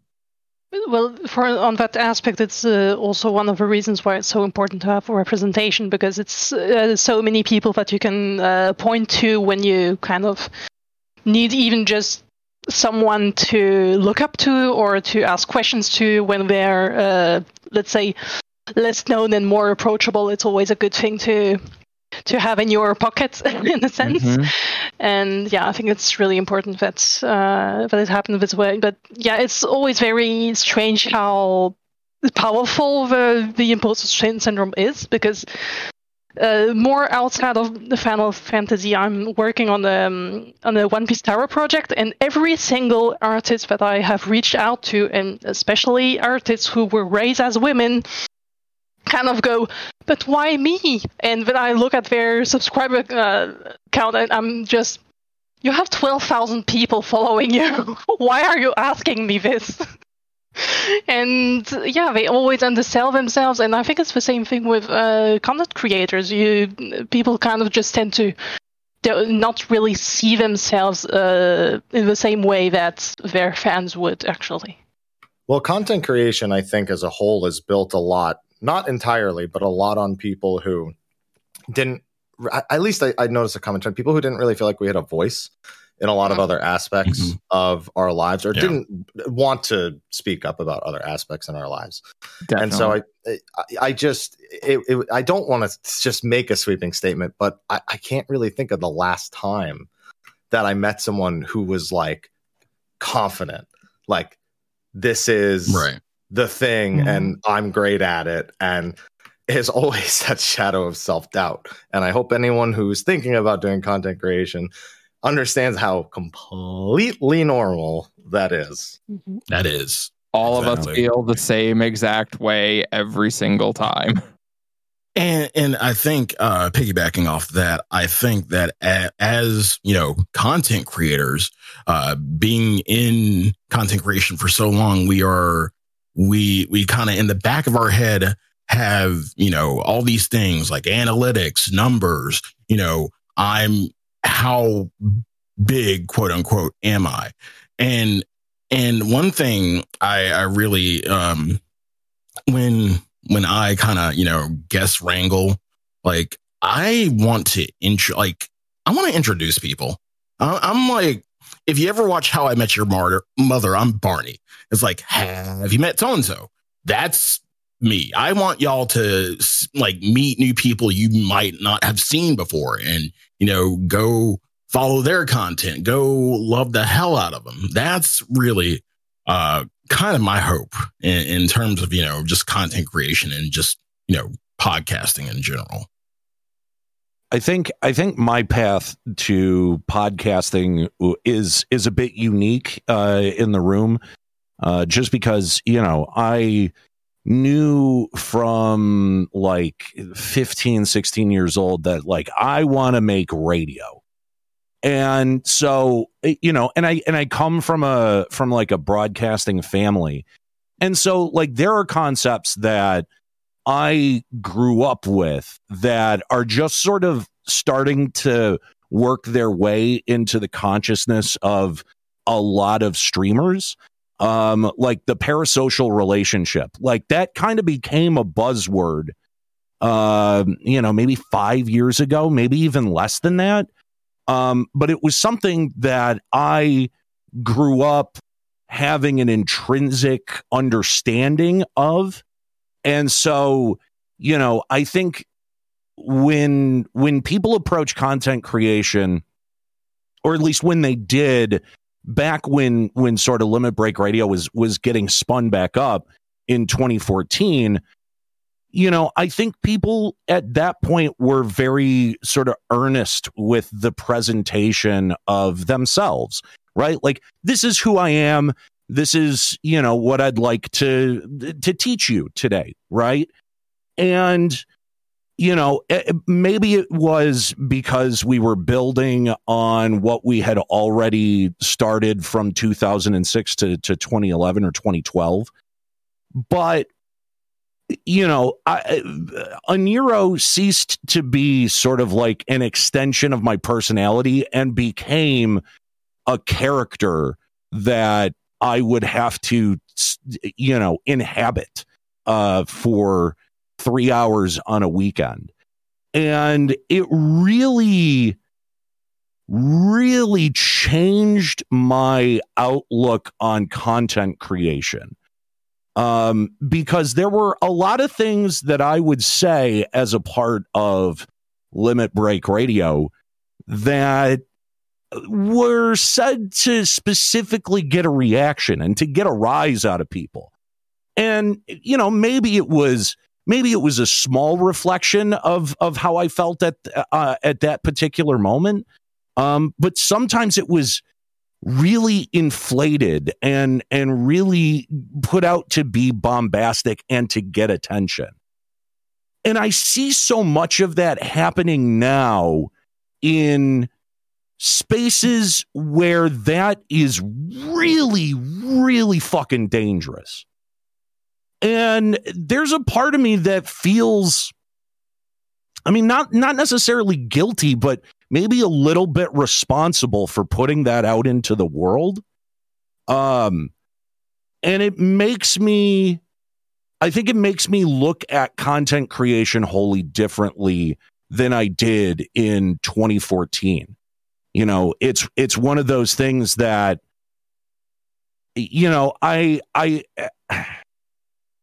yeah, I, I think I started to to really struggle with towards the end of of Limit Break Radio because the character felt like a lot to put on, um, and it, it it just it became really difficult to sort of step out of it, right? Like to sort of step out of that attitude uh, that uh, Aniero was. Um, so yeah, I, I I think I, I think my outlook on on content creation has been uniquely colored by my experience with Limit Break Radio, but is not an experience that is wholly unique to even video game content creation.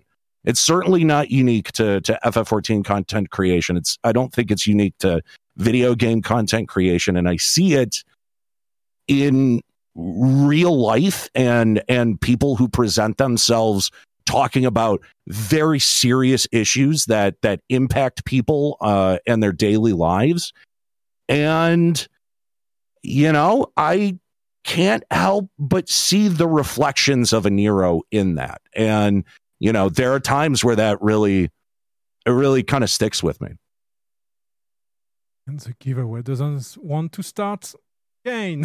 so keep stalking. Uh, when it comes to creating content, first of all, it's bloody complicated.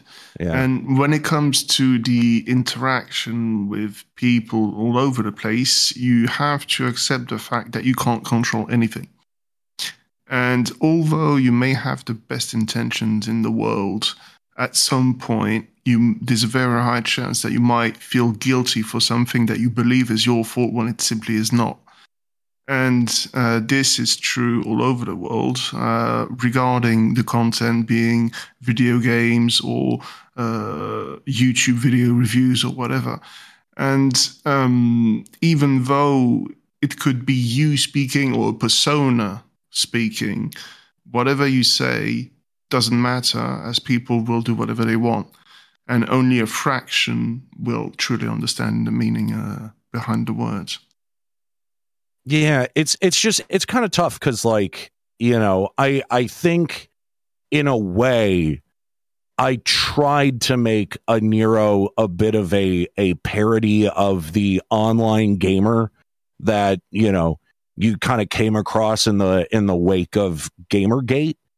And you know it was it was supposed to it was definitely supposed to be a satirical take on that and i'm not sure that everyone got that And there were times where I really went very far out of my way to break character, whether, and I never did it. I, well, I don't want to say I never did it on the show. I may have done it a couple of times on the show, but m- more than that, I did it very specifically and very purposefully, sometimes in YouTube comments, but definitely when I would like, you know, get into a discussion on Reddit or, you know, there would just be some, you know, like there was that big 700 comment thread on Reddit about how I was such an asshole. And, you know, there was definitely, you know, and I, you know, I don't take any of that, that personally or very seriously, but, you know, I did want people to understand, and I'm not sure that everyone did, and that's fine. Um, that it was a persona, there was a character, there was a character construction, there was and and and the reason that I say that is not to absolve myself of the responsibility of any of the things that I said or did, but to communicate the idea that you're not supposed to like this guy. You're not you're you're not supposed to you know, you're not supposed to mm-hmm. imitate him, right? Like he's it, it, I don't know. I watched a lot of Stephen Colbert, uh, you know, and there was at least a little bit of an attempt to kind of do uh, what Stephen Colbert did with the Colbert Report uh, with with Aniero, and I, you know, even told myself if I've got to make myself the bad guy, if I've got to make myself the villain to do that, then totally willing to do that. Um, just because it's it's funny, it's entertaining. Um, but there are there are way too many people again, you know, who uh, I I see doing that, having that same sort of uh, irreverent attitude uh, towards uh, very serious and real subjects um, that impact people's daily life. And you know, I I always sort of uh, justified it to myself, like, oh, it's just a video game. It's you know, none of this shit matters. Like, it- you know, it's just it's just gaming. Um, and you know, uh, there, you know, I I have to on some level uh, accept some of the responsibility of the continuation and the projection of that uh, that sort of attitude. Um, so you know, and it's I, I don't I don't think that there's guilt. Like I said, I don't think there's guilt necessarily, but uh, I do think that there, you know, if you look at it honestly, that there is some responsibility that needs to be there's some culpability that needs to be admitted to. So the giveaway is uh, starting. I think uh, we have several people in the list already. So exclamation point tickets, I think, will uh, enroll you for a giveaway. Yeah, and apparently it only works once, so you just have to do this, and you'll be enrolled, and then there will be the the the draw. That is that the correct English word? I don't remember. Yes. Uh, but basically, it's not uh, it's not using the bubbles anymore. It's just Yeah. you get in, and that's it. And as I uh, as I was saying, uh, we will send uh, the uh, vinyl box uh, wherever you are in the world. Now that that alone is extraordinarily generous because I I literally just sent like a package of Those two hundred and fifty dollars. it's insane. It, uh, it- to send anything anywhere is bananas. Because yeah, I just sent a stack of like ten, uh, you know, seven inch records to Germany, and it cost me forty five dollars. It was ridiculous. Yeah, well, uh, I'm going to be sending some Chronoa limited edition vi- vinyls to a friend in Japan. That's going to be a- around 90 bucks. Give or and, and and by the way, for anyone who's like, you know, uh, maybe. Uh, maybe I should enter this contest. Maybe I shouldn't. I don't even have uh, have a, a record player. Let me tell you, okay, because I have like recently fallen into the world of like collectible video game vinyl. Okay, and just for a basis of comparison, there was a Final Fantasy XI soundtrack that was released back in 2010 on LP. That thing is worth $400 now. So if you got that back in the day, you you know you can go on a vacation if you decide to sell that record. That's so like Yeah. like a, a, a, box set like this. Think about it. In like ten or fifteen years, like there was only one record in that. There's four LPs in this. It's going to be worth probably four times as much. and they are beautiful covers as well. So, oh, they're so good.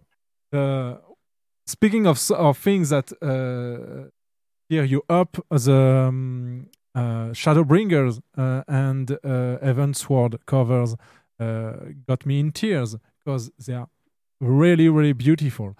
And uh, as a matter of fact, uh, the fifth vi- vinyl uh, went out today. The Endwalker vinyl uh, came out uh, today uh, and is available on the Square Enix store if you want to complete the collection. And speaking God of co- damn it! I have spent so much money on records. I can't spend more money on records. Why did you tell me this? and uh, Because you need to know. That's tha- that's, that's why I I, preci- uh, I, I I made the precision that it was wave one, because as a collector myself, and Mm-hmm. Kotias can tell you. Yes. You can vouch for it. Yeah. Uh, ah, Yeah. you, you saw it too, Daybe. Uh, Yeah, yeah. yeah, that's true. To give you an idea, we remade the office entirely, and I barely have one shelf for me. The rest is vinyl and CDs. yeah. Uh, so yeah, this is wave one. This is the first edition, uh, not the re-edition. Uh, it's the uh, and it's important to some people, like actually, because uh, in on Discogs, uh, first editions are uh, somehow uh, more praised than re-editions even if even then if he, uh, even though it's the same sound but hey so Man, wh- record record nerds are weird like that. You Yeah, know, like are. it, it, it even nerds are the same. Yeah, even even if it's a repress and it's on like a fancy color piece of vinyl, and, and no, if you have the original press on black vinyl, it's always going to go for more. and i shouldn't i probably shouldn't tell you this yeah, Aniero but i was uh, looking at the vinyl uh, box on uh, on the shelf and that uh, remembered me that i got the chrono cross uh, ost on vinyl because it, it- So now it- he's coming to France to steal you. because it came out too. Yeah, yeah. Oh, that is awesome. Yeah, so now he's looking at the planes to come, come and visit us. and somehow swipe it. uh, so uh, I think we waited enough. So let's roll uh, our winner and be able to wrap.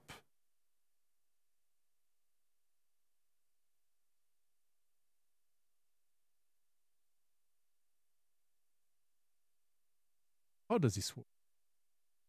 As easy as pressing the button, but That sounds like streaming in a nutshell. yeah. Yeah. Yeah. tell me about it. We can all relate to that. Oh, quick question. While I because took us ten minutes to get the giveaway on track, so ten minutes to draw. Uh, um, have you ever, uh, any of you, uh, hosted uh, or reci- uh, received as guests uh, people from the French community? And Husky doesn't count. because Husky is, is doing music, and Amanda told us music is in, is universal. That's that's a really good question. I mean, I feel like I feel like yes, at some point we had someone call in from France, although with the time difference, that may have been an impediment to to having uh international callers. Um, but I want to say I want to say like yeah, once or twice we had we had uh members of the French community, you know, give us a call when we were taking calls. Yeah, I'm absolutely 100% certain I've had French players come on and talk. Uh, I just couldn't identify every single one of them. Uh, but we've had, so I've had hundreds of guests come on the show, uh, and they're all over the world. But Um, Husky, absolutely, I would add on the show, so Mhm. he'd be my go-to. Uh, and yeah, since we are at the end of the show and uh, nobody is listening anymore, uh, I'm sorry uh, we couldn't get uh, Husky uh, live on stream uh, right now. And Aniero, I did ask your question to Husky because we pre-recorded uh, their interview with uh, EBK, uh, but it was it was a a really difficult Monday, and I forgot to open my mic, so everyone was hearing me on No. Discord, Oh, no. but the record Not on OBS. the recording on OBS. And I was no- on the other side of the office, and so we heard him from my mic. but not enough. Oh no. So we will do it. So the audio was again, screwed but anyways. I will transcribe uh, Husky's response to your uh, questions, Aniero, and we'll, for, we'll be forwarding them to you. Oh, neat. Uh, That's very cool. Uh, Y- you, of- know, it, oh, Yeah. go go ahead. Sorry. I, I, I was I, I was gonna say uh, part of the questions you asked uh, has been already uh, answered on uh, his interview in French last year because Husky was one of the uh, first uh, people to uh, answer our our request for uh, Yeah, to to come and say he isn't worthy, like one does. He didn't say that, but uh, one of the top uh, guide maker uh, uh, in French Yeah, told me he that. did. Yeah. Yeah. But I'm nobody. Why are you? Why are you uh, inviting me? Uh, Are you kidding, man? Look at your YouTube page. Yeah. Uh, so yeah. Uh, uh, I don't know where where going. Yeah, the answer that Husky gave to Aniero's um, yeah, uh, question. it. So I'm sorry about it, uh, but we I will convey the, the answers to you. And uh, All right, cool. s- Speaking of records, uh, I would need once we get to America uh, here for FanFest to find somewhere your uh, your EP. I want to listen. Mine? Yeah, yours. Oh my god! It's on What? Discord. uh, on Discord. I It look- is on Discogs. Uh, I if you want, no, uh, for real, for real. I I literally found. It's so funny you bring this up. I literally found a Tupperware tub at my parents' house. It was like it. I guess I was using it for storage, right? And I open it up, and I've got like 150 copies of that EP still uh, that were just sitting in there, uh, along with a along with a, a session that my band had done that I thought was lost. I thought we had lost all of the the music for that, and uh, it was just sort of sitting there in a in a Tupperware bin. So I'll send you one if you really if you No. really want to hear it. Uh, go for it. Uh, Don't don't No, send it. just It- he's it- coming it- to, the, to America. You can actually give it to him. It will co- it will cost you uh, 45 euros if you do so. Instead, do we will pay two thousand and come. oh, but it was wonderful to have all of you here, even Yeah. though uh, I'm not sure we gave you enough time or even enough space to talk about your content. And uh, so I hope you had a great time nonetheless. I I had a did. It was so much fun. yeah, this was great. Thank you. Yeah, tons of fun. Enjoyed. And, You enjoyed. um, a good time. A, as a final word, I would like to say a big thanks to every one of you, not only for being here tonight, but for all the hard work that you put into the content you create. Uh, be it the LBR radio podcast, being uh, State of the Realm, Mog, Mog Talk, your streams also. It's a hell, of, a hell of a lot of work. And it's not just me, it's so many people around the world that enjoy uh, the content you produce and get so much from the content you produce with guides and insights. And uh, deeply appreciated. Thank you so much. Yeah. Thank you very, Yeah, thank very you. much. I don't even know how to respond to that. I'm like, oh. Yeah, honestly, I think you all noticed when we all came on uh, on vocal. w- we were all slowly but surely becoming more and more starstruck. because for us it was completely unreal to have you here. So thank you so much for coming and for simply accepting to to to be here. It was really amazing for us. I'm gonna do my best not to create any more stories that causes anyone to cry. Yeah, so next week we're going to go. So how Frosty made us cry on cry live. no, but Oh. yeah, I, I have many stories about uh, Mog Talk or State of the Realm. Uh, Sly almost made me cry, but because I was. Um, Oh, what did I do now? No, no, not you. I was. Um, how, how do you say uh, empathic? Uh, uh, empathetic? Em- Um, yeah, empath. em- empathetic. Yeah, empathetic. Because on one of the um, uh, Eorzivia, you were one good answer short of winning, and you you gave the correct answer, and Etes uh, didn't hear you and didn't give you the point and when it Ah. gave, and when he gave you the answer you said you were you said but that's what i said but you kept it you respected the rules that is said you didn't get it and you accepted it and i was so sorry for you because you should have won that time and you didn't Oh. It's it's it's okay. I, I have my my fair share of uh Eorzivia wins. I'll take them. yeah, you did after that. After uh, uh, actually, yes, but uh, in the beginning it was quite a tie times.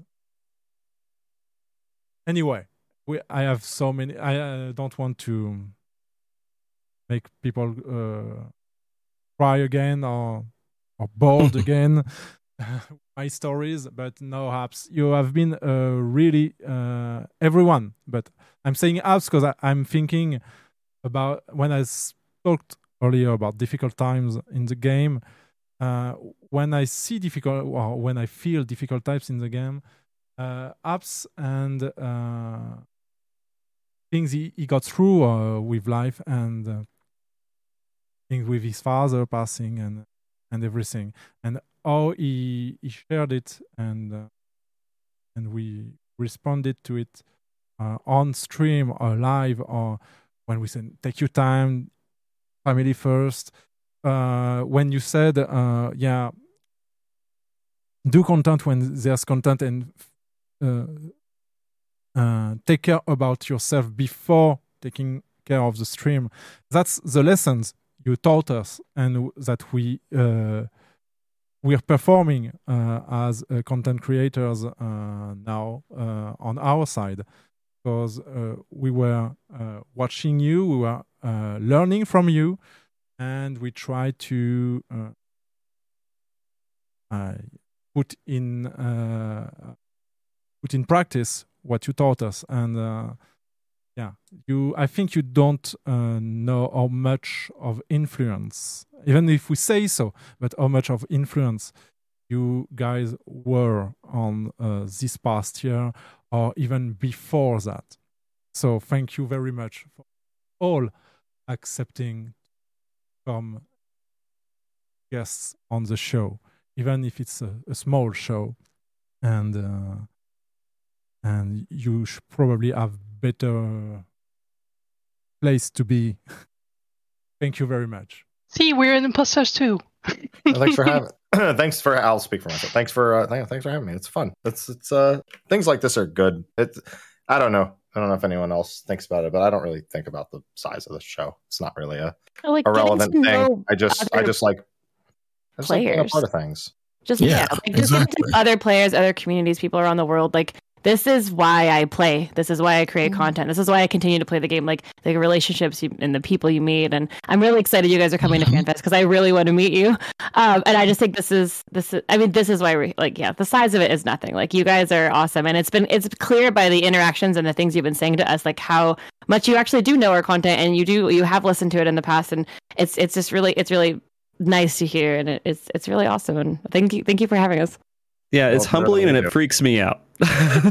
like, yes, but it's and it feels great.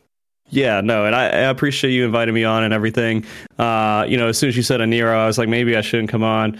But then, uh, but then uh, I was like, no, this would be a great, uh, great time to get everyone together because you know it.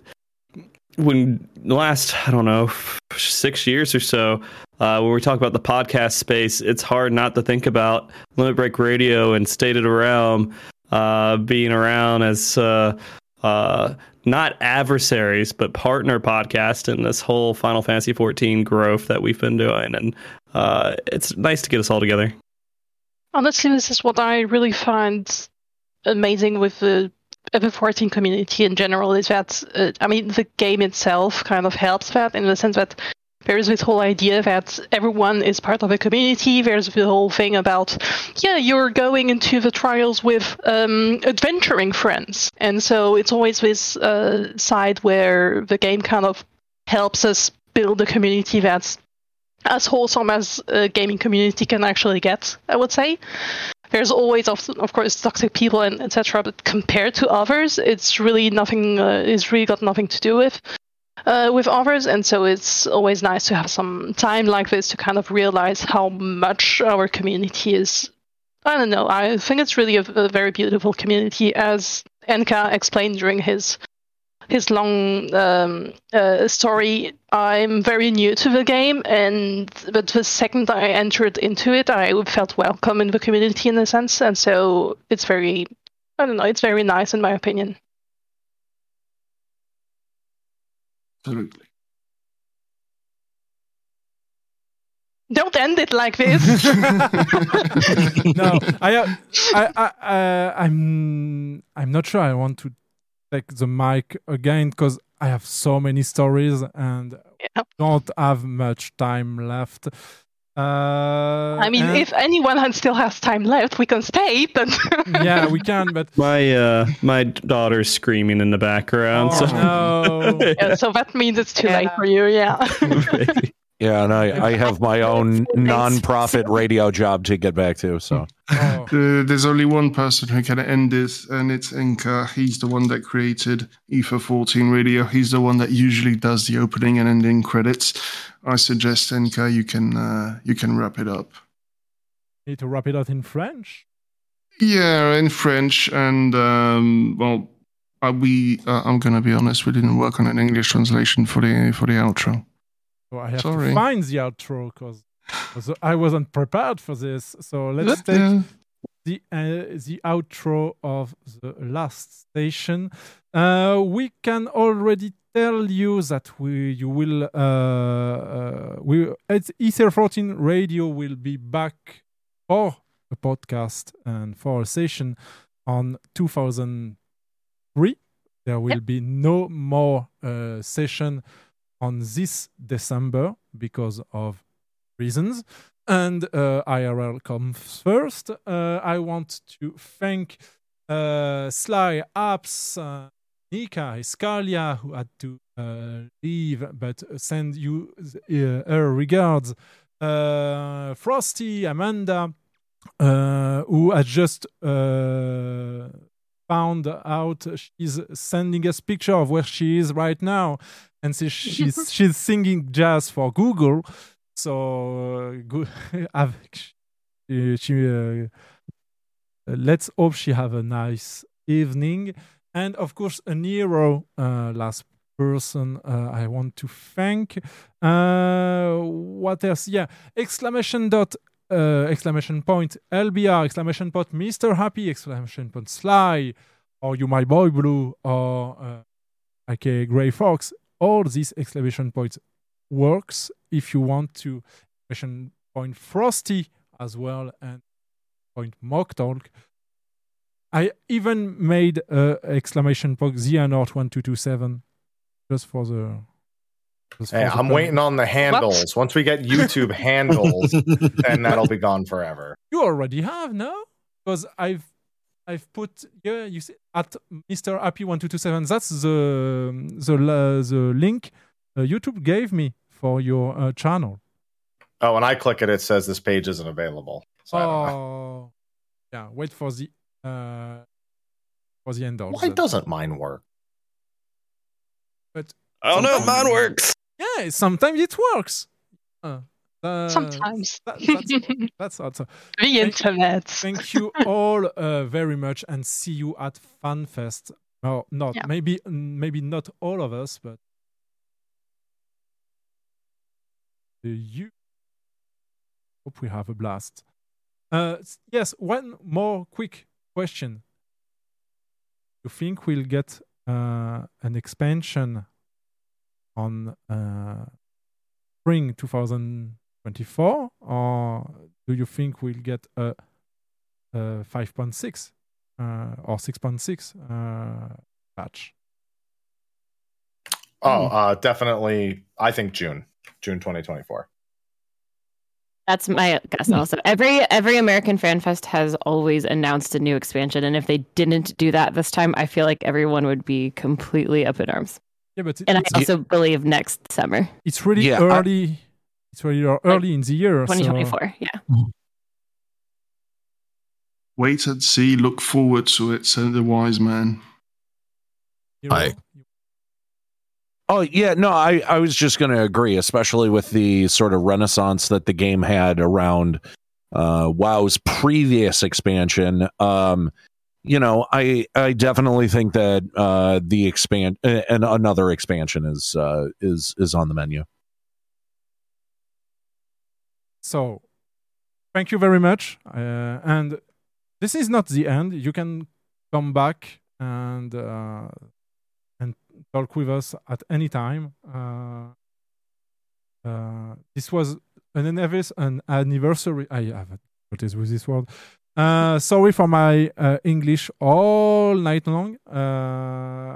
Uh, and uh, yeah, it was an anniversary show. So yeah, many people we would like to thank were there, uh, and uh, but that doesn't mean uh, we can uh, not do uh, things uh, together in the future. And on that point, before I we wrap it up, uh, Frosty, are you still looking for people for your next World Race event? Can you tell us about it? Yeah. now might be the time. No, we're always we're looking for as many people as we can. It's like the one. This is going to be one of the biggest events coming up in January that I think we've ever had. We have a we're getting a decent amount of support, and we're always looking for more support uh, for it, of course. And uh, we're going to try for a 24 hour event until uh, at least for up to three to six days, depending on how it goes. Uh, and it's a massive undertaking with lots of people needing to run the stream, commentate, uh, do assets, do all kinds of different things uh, for it. So if anyone's interested, please reach out and let me know. I'm I'm looking to get it done. looking to now, Nawiel here is not only a, a Chocobo Racing tournament planner, is also a really, really, really good raid leader. Okay. Uh-huh. Yes, Okay. you are. Uh-huh. and she's making guide also, uh, written Yep. guides on the on the web because YouTube is overrated. yeah. Uh, And edi- you, My editing skills sucks. too. Perhaps you will be uh, running the world race or commenting it. Oh, I'll I'll be in it. You'll be in sure. it. Yeah, I Right. uh, I've I've always thought about attending then doing commentary instead of doing a tier Mhm. because I would love to do that and I could cover a lot of time and help Frosty out. But I'd rather leave him to uh, to his own devices and, and you would be invited immediately. Sly should come on. I don't know why Sly hasn't yet. I feel like he's kind of a jerk for not doing it, but uh, you know. Wow. Shots fired. wow. Okay, we're gonna leave them at that. Thanks, Frosty. This is again the, the awkward thumbs up, like, uh, Thank you Oh. very, very much. And uh, I will go back for uh, the end of this show in uh, back in French. Je voudrais remercier euh, mes camarades euh, pour cette émission. Merci beaucoup aussi à vous, les viewers. d'avoir répondu présent malgré la difficulté et la barrière de la langue. Peu d'appels, voire même pas d'appels, mais vous avez été quand même présent dans le chat. Merci beaucoup. Merci à Kotias et Davey pour euh, la traduction en simultané. Merci à Castel Nawiel pour euh, la préparation en amont. Je suis NKL et à la prochaine. D'ici là, prenez soin de vous et prenez soin des autres. Ether 14 Radio est une autoproduction de NKL Castle Destil, Naoui Alalmiugar, Kotias Kamora et Deibi Netsumi. Retrouvez nos infos, leurs liens, leurs réseaux sur le Discord d'Ether 14 Radio. Le générique d'intro a été réalisé par partir d'un morceau des Sons of Hades. Ce générique de fin est réalisé par Formant X. Retrouvez toutes leurs compositions libres de, de droit sur epidemicsound.com. Ether 14 Radio, ses animateurs, ses animatrices sont seuls responsables des propos tenus dans ce podcast. Square Enix et l'équipe Final Fantasy XIV ne peut être reconnu responsable des propos tenus au cours de cette émission.